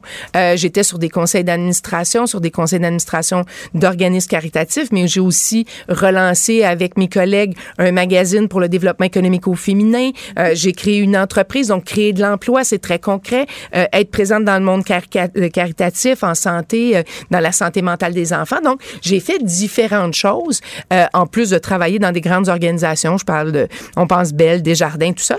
Ben, pour moi, ma contribution devait être différente, autrement, tout en respectant et en, tou- en disant toujours que le lieu ultime pour changer les choses, ça demeure l'Assemblée nationale pour moi, mais que moi, j'avais fait ce bout-là dans ma vie. Euh, Puis c'est vrai que j'ai pas été là longtemps, mais comme je disais, j'ai oui. pas été élue longtemps. Mais tu sais, de 94 à 2004, c'est quand même long dans une vie. Euh, c'est la contribution que j'ai fait euh, à l'Action démocratique du Québec. Fait après ça, j'ai j'ai bifurqué vers le monde des médias. Puis ça, c'était ma façon à moi de contribuer comme vous le faites vous, euh, de faire réfléchir les gens, de poser des questions, de tu sais, de débattre avec des collègues, de dire Hey, moi je vois ça comme ça, toi comme ça, puis que les citoyens puissent aller piger un peu dans ce que Varda dit, dans ce que Caroline dit, dans ce que Marie dit, pour faire sa propre opinion, parce que ce qu'on veut, c'est des Québécois qui réfléchissent par eux-mêmes et capables de prendre des décisions. Voilà. Est-ce que la porte est fermée à jamais pour la politique? Oh, je pense que là, je dirais que de plus en plus. Mais en fait, c'est ça le danger, tu vois. Puis j'ai fait une chronique cette semaine là-dessus. euh, et, et- et ce qui m'inquiète dans la réaction qu'on a eue à ton endroit, euh, puis encore là, je, je peux comprendre la frustration des bibliothécaires notamment. Sais, On peut comprendre ça, c'est, c'est- mais en même temps, t'as pas besoin nécessairement d'un bibliothécaire pour devenir un PDG. Mais ça, c'est un, c'est un, c'est un débat qu'on peut avoir. Mais c'est c'est- je, je pense que ça risque de faire peur à certaines personnes d'accepter la notion du service public, de voir comment on peut être accueilli. Euh, c'est dur, là. Honnêtement, moi, je ne sais pas comment toi tu l'as pris, mais moi, j'aurais trouvé ça très difficile sur le plan humain. Là. Ah ben c'est sûr que tu sais c'est pas euh, tu tu passes pas à travers ça c'est on n'est pas imperméable à tout ça Euh, et effectivement euh, quand on a, on a décidé d'être dans le service public puis qu'on s'en est éloigné, je me dis, ben, tu sais, on, on peut aspirer à faire d'autres choses et à contribuer autrement. Et moi, j'espère que non, ça va pas décourager des gens qui sont en réflexion, là, aussi. On est à la veille d'une élection fédérale. Il y a des gens qui sont en train de réfléchir, là. Il reste des, des places. Mais allez-y. Si vous avez cette flamme-là, moi, je pense que les gens doivent y aller, euh, doivent euh, euh, écouter leur petite voix intérieure si c'est la façon de- avec laquelle ils ont envie de contribuer. Ceci dit, pour moi, euh, j'ai l'impression qu'il faudrait éventuellement qu'on décroche, là, euh, et qu'on soit capable de dire que les gens peuvent contribuer de différentes façons. Et c'est vrai pour tous ceux et celles euh, qui sont passés, qui ont contribué, qui ont, qui ont, qui ont fait leur marque en politique. Tu peux la faire ailleurs. Et on voit, on le voit de plus en plus. Hein, les politiciens euh, décident de quitter après deux mandats, trois mandats, un mandat, parce que c'est leur monde, parce qu'ils disent, ah, ça, c'était la contribution que je voulais faire. Mais faut qu'il y ait une vie après.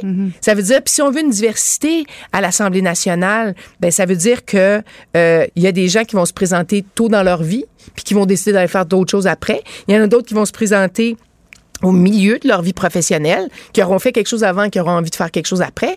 On n'a plus des, des professionnels de la politique comme avant. Alors, euh, on a besoin de gens qui ont des expériences diversifiées.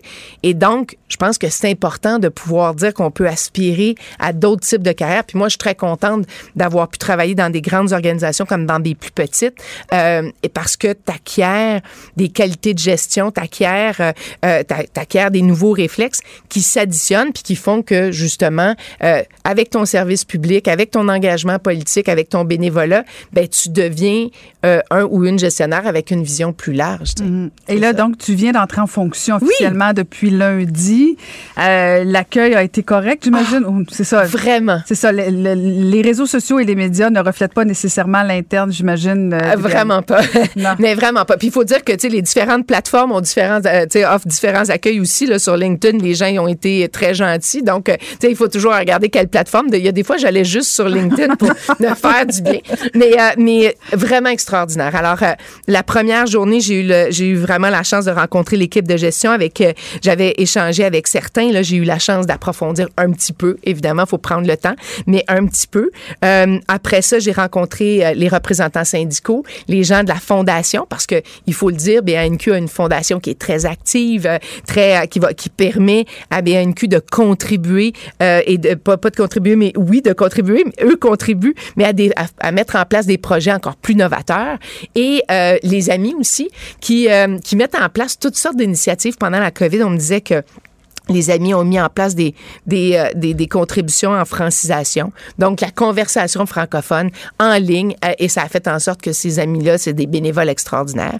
Et, euh, et hier, j'ai rencontré les employés. J'aurais aimé voir leur binette. Évidemment, c'était en Teams. Fait que j'aurais aimé ça voir les sourcils, justement, puis les sourires. Puis, c'est mais, ça. mais la prochaine fois, c'est ça la prochaine fois. Et, euh, et on travaille déjà sur, euh, sur les dossiers, sur les grands chantiers. Il y a évidemment la numérisation, euh, la transformation numérique, euh, parce que c'est ça qui va faire que ça va être encore plus accessible à tous les Québécois, parce que c'est ce qu'on veut. Si on veut faire une différence dans la vie des Québécois, il faut que ça soit accessible. Il y a un défi budgétaire, c'est clair. Euh, il faut aller chercher des Là, comme ressources. c'est une nomination partisane, il va avoir plein d'argent. Ah non, je, je ne, comme je, dis, je viens pas avec une dot, une, ba- une Ah, baguette magique, mais je viens pas non plus avec des engagements. Ça, ça, ça fait, ça fait du bien aussi, parce que des fois, quand on t'amène avec une dot, hein, il y, a des- y a des petits fils qui sont attachés. Alors, je viens comme une PDG libre de ses choix. Et, euh, et, et c'est clair que ma connaissance de l'appareil, j'espère, va m'aider à aller lever euh, les sous dont on a besoin parce que c'est pour le, pour les Québécois, pour le savoir des Québécois. Demain, c'est la journée du livre québécois. Euh, bon, ben, c'est, c'est- ça fait partie des initiatives qu'on doit mettre de l'avant. On a une culture extraordinaire et euh, BANQ, ben, doit la valoriser, mais doit aussi, et, euh, et, et Caroline, tu y as fait mention, doit aussi s'assurer qu'elle se rend aux personnes, qu'elle reste pas dans des cercles, alors qu'elle se rend, qu'elle s'ouvre. Et déjà, je dois dire que l'équipe a fait des choses exceptionnelles pendant euh, la pandémie. On a fait BANQ à la maison qui a permis permis à des jeunes de pouvoir accès, avoir accès à du matériel euh, qui leur a permis de peut-être faire des devoirs à l'école, qui, qui auraient fait normalement à l'école, qui a permis à des personnes âgées d'être en, en commun puis de, de- d'avoir des d'avoir accès à des ateliers. Donc, il y a beaucoup de choses qui se sont faites.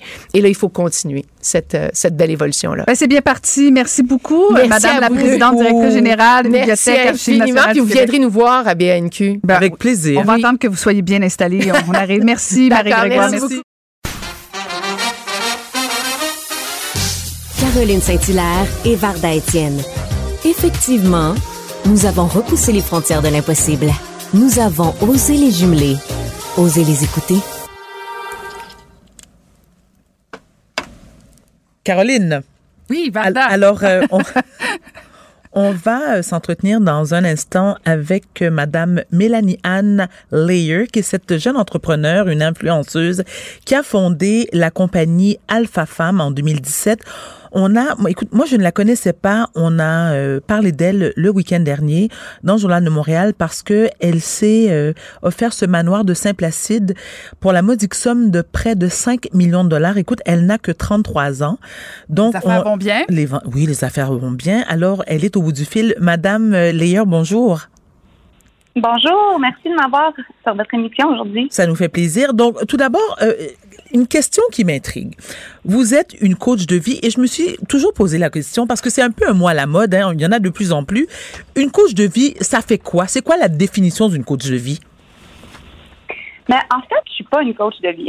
Ah, d'accord. je suis pas exactement une coach de vie, mais euh, je pense que c'était une bonne façon de me présenter pour s'assurer de parler beaucoup dans les journaux. Donc, j'ai trouvé ça spécial qu'on m'appelle comme ça parce que quand j'ai eu mon entrevue justement euh, pour la maison, puis que j'ai expliqué ce que je faisais dans la vie, ben, j'ai pas du tout expliqué ça, ni les bouteilles. Donc, c'était très spécial de me faire présenter comme ça, puis je suis contente d'avoir l'opportunité d'en parler aujourd'hui, mais moi, je suis une mentor d'affaires pour les compagnies qui veulent créer des expériences de luxe pour leurs clients.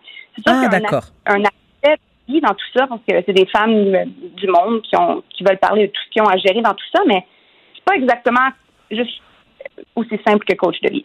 OK. Mais lorsque vous dites que vous aidez les femmes euh, qui veulent devenir des entrepreneurs, parce que bon, on parle, bon, moi, j'ai été sur euh, sur votre page Instagram ainsi que votre page Facebook. J'ai regardé certaines de vos Facebook Live et j'ai tenté de comprendre. euh, et puis je suis vraiment, euh, j'ai mis mon esprit à off sans jugement parce que je voulais suivre ce que vous et, et tenter d'appliquer euh, certaines de vos formules. Et Madame Layer, en tout respect, j'ai rien compris. J'ai absolument rien compris. Je, comprenais pas votre message euh, et justement, j'étais contente de vous parler parce que afin que vous puissiez euh, euh, clarifier certaines de vos formules que vous euh, que vous euh, essayez de nous faire comprendre. Ben oui, absolument. Ben moi, je travaille pas avec des femmes normalement qui veulent devenir entrepreneurs.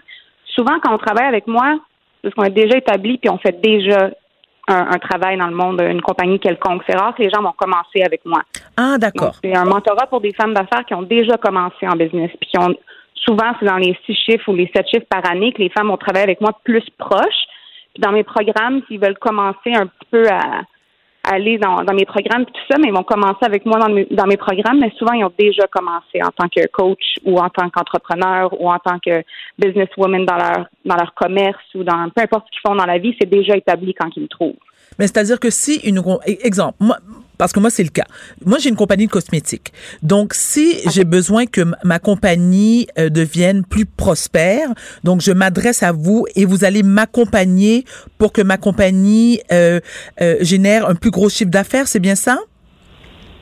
Oui, j'ai plusieurs différentes façons de travailler avec, avec les femmes. En général, ceux qui travaillent avec moi très proches, comme j'ai des clientes qui travaillent avec moi un à un, j'ai des masterminds, puis aussi j'ai des programmes. Donc souvent, ce qu'on voit sur ma page Facebook, c'est les programmes que j'offre. Mais ça me surprendrait que soit. Est-ce que c'est Caroline ou Varda à qui je parle en ce moment? Ah, Là c'est Varda.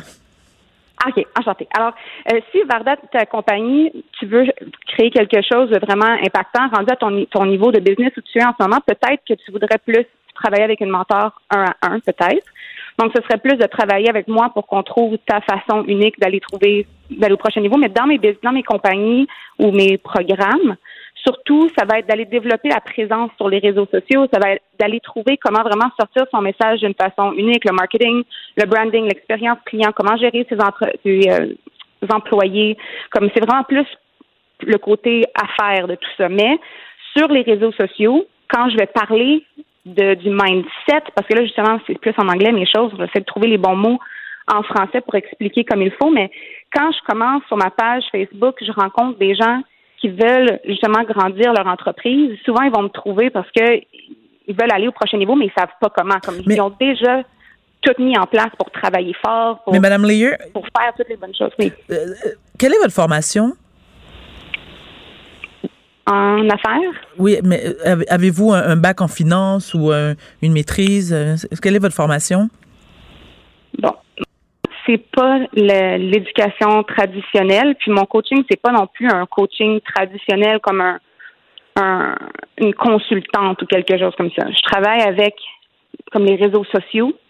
Je travaille avec le, le magnétisme, la vente. Je travaille avec euh, comment vraiment passer par-dessus tout ce qui est plus difficile dans le mental pour aller au prochain niveau dans les business, comment vraiment bâtir une équipe qui fonctionne avec nos employés, comment continuer à avancer dans notre présence sur les réseaux sociaux, peu importe ce qui se présente, comme le, des fois c'est pas tout le temps facile sur les médias, les médias sociaux, ce qui se présente. Donc, c'est vraiment plus le inner game of business. Donc, c'est pas quelque chose qu'on apprendrait euh, à l'université, par exemple. c'est pas comme ça que j'ai trouvé ma façon. OK, bon, là, je veux juste re- revenir à, à- à- parce que vous, vous vendez aussi des, des produits, non seulement des formations, parce que vous vendez des bouteilles d'eau avec un morceau de cristal pour euh, 111 dollars. Oui. Donc, moi, je veux comprendre, qu'est-ce qu'elle a, quelles sont les, les particularités de cette bouteille d'eau? Est-ce que c'est parce que c'est une eau qui vient d'ailleurs ou c'est le cristal? Et qu'est-ce que, est-ce que cette eau-là a quelque chose de particulier? Parce que je, je veux comprendre. OK. Ben la bouteille, c'est pas l'eau est pas déjà dedans. C'est une bouteille qu'on réutilise. Donc c'est une bouteille en vitre qui a un cristal à l'intérieur. Nous, on a fait créer ces bouteilles-là parce qu'on offre beaucoup des cadeaux à nos clientes quand c'est leur fête, des choses comme ça. Puis je voulais offrir un cadeau de luxe à mes clientes. Donc c'était de base cette bouteille-là pour la donner en cadeau. Mais parce qu'ils sont repartagés beaucoup sur les réseaux sociaux, on a eu beaucoup de demandes pour les ventes, donc ils sont maintenant sur mon site web. Mais j'ai un site qui représente comme moins d'un pour cent de mes ventes c'est mes produits physiques. Donc, les bouteilles d'eau représentent moins d'un pour cent de mon chiffre d'affaires. C'est vraiment pas, euh, ça n'a pas vraiment rapport avec le chiffre d'affaires de ma compagnie. Comme j'ai pas fait mon, ma fortune en vendant des bouteilles d'eau en cristal. OK, bon, alors, ben, alors si, si on vous demandait, euh, en toute honnêteté, votre fortune, vous l'avez fait comment? En, en étant mentor d'affaires pour les femmes entrepreneurs partout à travers le monde. Donc, moi, mes clientes sont partout dans le monde. Moi, je suis québécoise, la compagnie Alpha Femme, c'est une compagnie mondiale qui aide les femmes partout à travers le monde en affaires.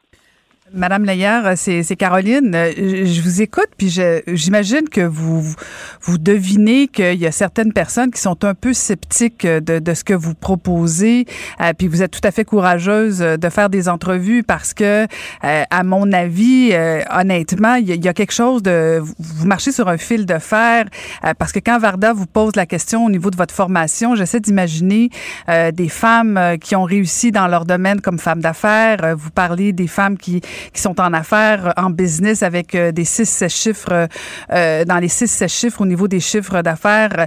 Euh, Qu'est-ce qui fait qu'une femme va aller vous rencontrer alors que de toute évidence, vous n'avez aucune formation académique pour les accompagner. Vous êtes dans l'ésotérique, dans le spirituel ou dans je ne sais quoi. Le magnétisme. Dans le magnétisme où vous, vous vendez un peu, euh, de, vous vendez de l'irréel. euh, c'est quand même abstrait. Là. Vous êtes consciente que, que, que, que c'est ça, ça peut frôler l'arnaque quand même, là, en tout respect et en toute, euh, toute franchise, là, ce que vous faites. Mais honnêtement, je vais vous dire la raison pourquoi je suis venue pour vous parler à vous aujourd'hui, parce que ça fait depuis 2017 qu'Alpha Femme existe. Puis j'ai jamais été public euh, comme avec les médias traditionnels. J'ai jamais cherché à, à faire voir ma compagnie comme ça, parce que justement, je sais que c'est pas un métier qui est c'est pas mainstream. Comme c'est pas quelque chose juste puis encore plus au Québec en ce moment, c'est pas vraiment reconnu. Mais dans le monde, il y a des places où c'est vraiment plus mainstream, si on veut, le coaching d'affaires, c'est c'est plus populaire, si on veut. Donc, quand moi j'ai commencé ma business, c'était pour moi, puis les clientes qui me trouvaient au bouche à oreille en vente plutôt qu'autre chose quand j'ai commencé avec euh, le coaching d'affaires. Puis j'aidais avec mon background en vente comment améliorer un chiffre d'affaires pour les gens qui étaient dans la vente. Mais il y a du coaching, de, Madame, Madame Layer, excusez-moi, permettez-moi de vous interrompre. Il y a du coaching d'affaires qui se fait au Québec. Il y en a beaucoup. Oui, oui, oui. Je parle de coaching comment moi j'en parle. Donc, je sais que ma façon à moi d'en parler, c'est pas vraiment mainstream. Comme je sais pas c'est quoi le bon mot en français pour dire c'est pas à la mode. Mais ce que j'ai, ce qui est arrivé pour moi, c'est que j'ai bâti une business sur les réseaux sociaux. Ah, c'est grande échelle. Oui. Donc, j'ai bâti pour moi une business avec les réseaux sociaux qui était vraiment basée sur la connexion, puis la communication, puis le, le bouche à oreille, puis les résultats. Ma business a été bâtie sur les résultats. Donc, moi, quand je travaille avec des femmes, puis que leurs réseaux sociaux explosent, leur clientèle explose, leurs témoignages explosent, c'est pas tangible, puis je le comprends ça. C'est pour ça que c'est difficile à expliquer, puis j'ai même pas un site web à propos de mon travail, c'est vraiment le bouche à oreille parce que c'est difficile à expliquer ce que je fais, mais les femmes qui sont déjà dans le domaine ou qui ont déjà travaillé avec une coach vont se faire recommander de travailler avec moi parce que les, femmes qui travaillent avec moi, c'est vraiment spécial ce qu'on fait ensemble, c'est très beau, mais ça crée ça crée de, l'engouement dans les business, puis ça crée de l'énergie, c'est bon pour les, employés de la compagnie, comme c'est vraiment un, c'est beaucoup dans l'énergétique. Puis je sais qu'en ce moment, quand j'essaie d'en parler, souvent, même au Québec, parce que ça fait, moi j'étais euh, nomade pendant très longtemps, je reviens au Québec maintenant après la COVID. Quand j'en parle au Québec, j'ai souvent la difficulté à expliquer c'est quoi, parce que c'est pas à la mode.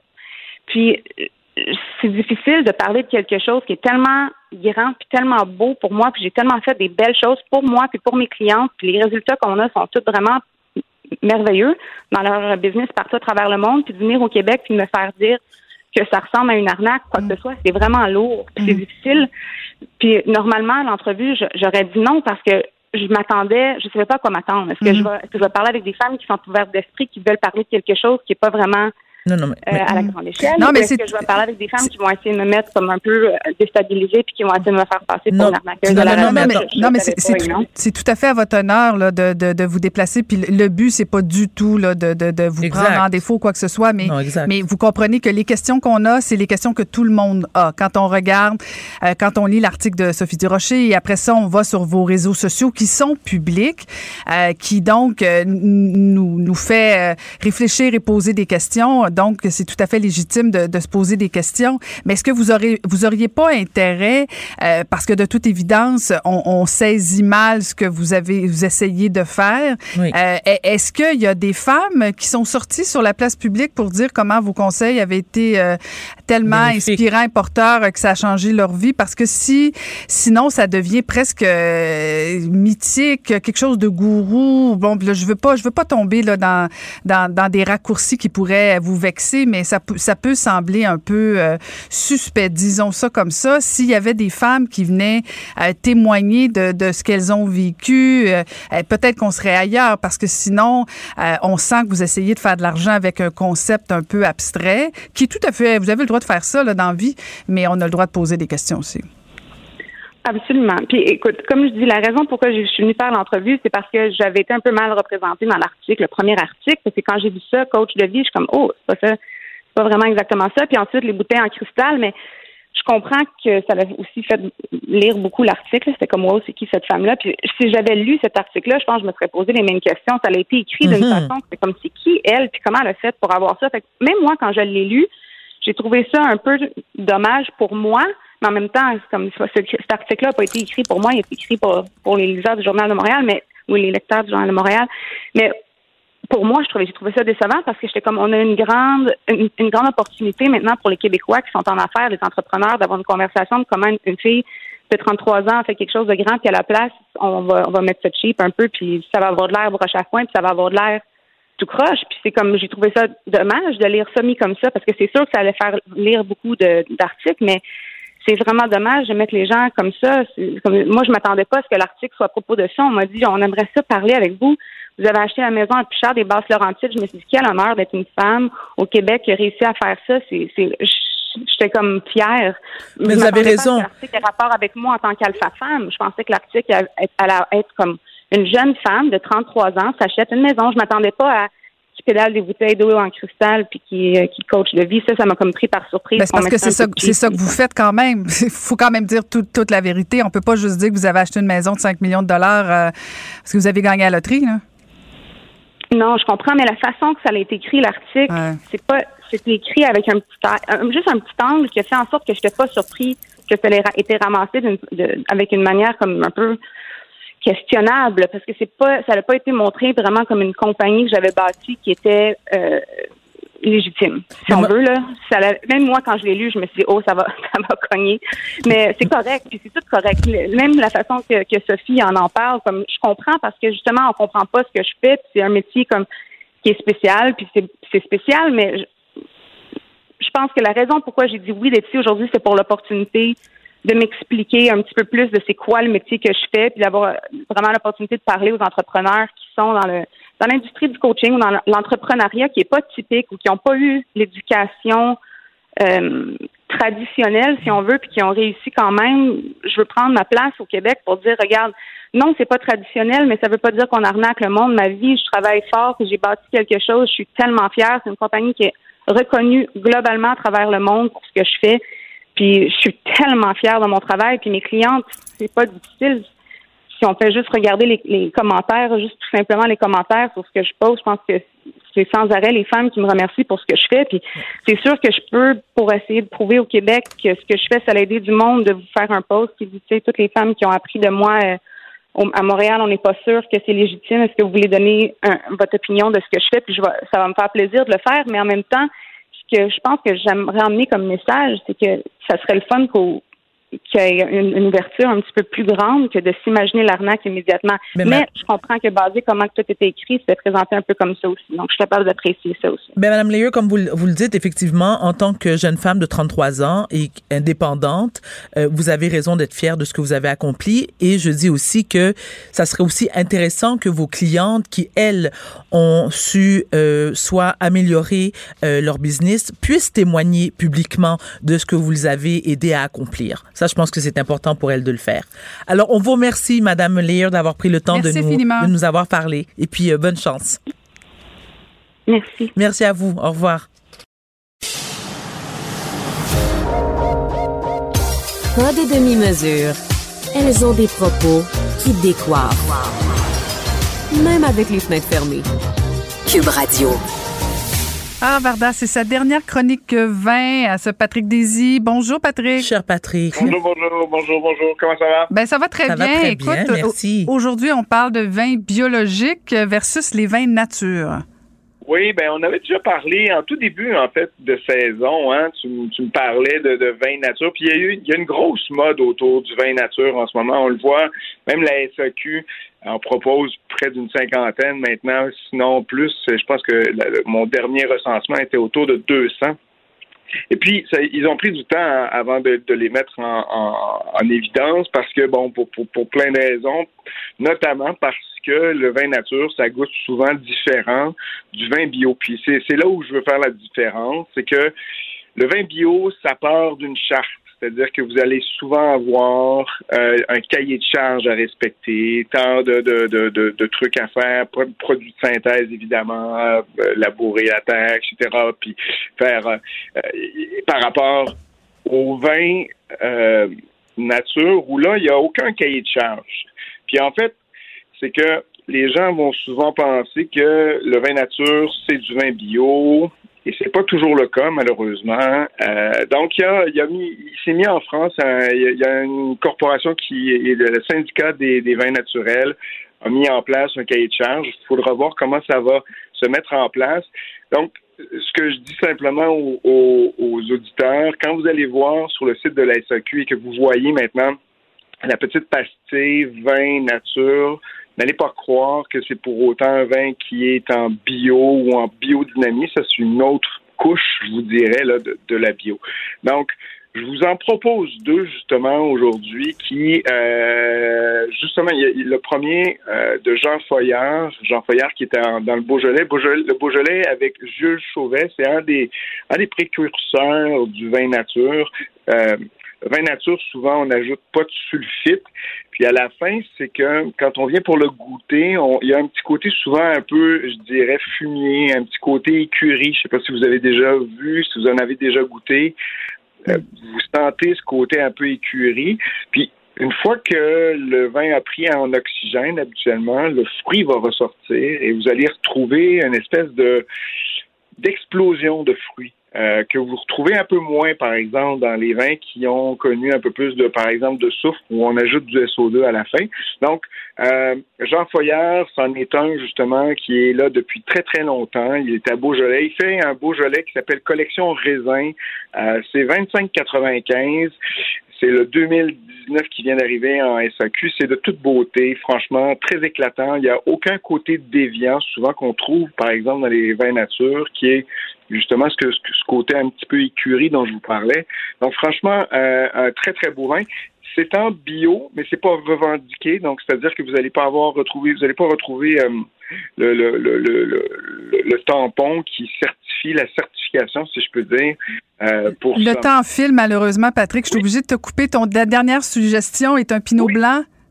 La mise du printemps de Joss Meyer. Ça, c'est délicieux. C'est le 2020 qui vient d'arriver. C'est un pinot blanc. Une magnifique expression du pinot blanc. C'est gras, c'est très, très droit en même temps. C'est un petit côté fumé. Vous allez adorer. C'est 21,80 Franchement, merci. Merci beaucoup, Patrick. On va, merci beaucoup pour la belle saison. On, se retrouve probablement une autre année. Merci. Merci, Varda. merci à toi. Merci, Patrick. Cube Radio.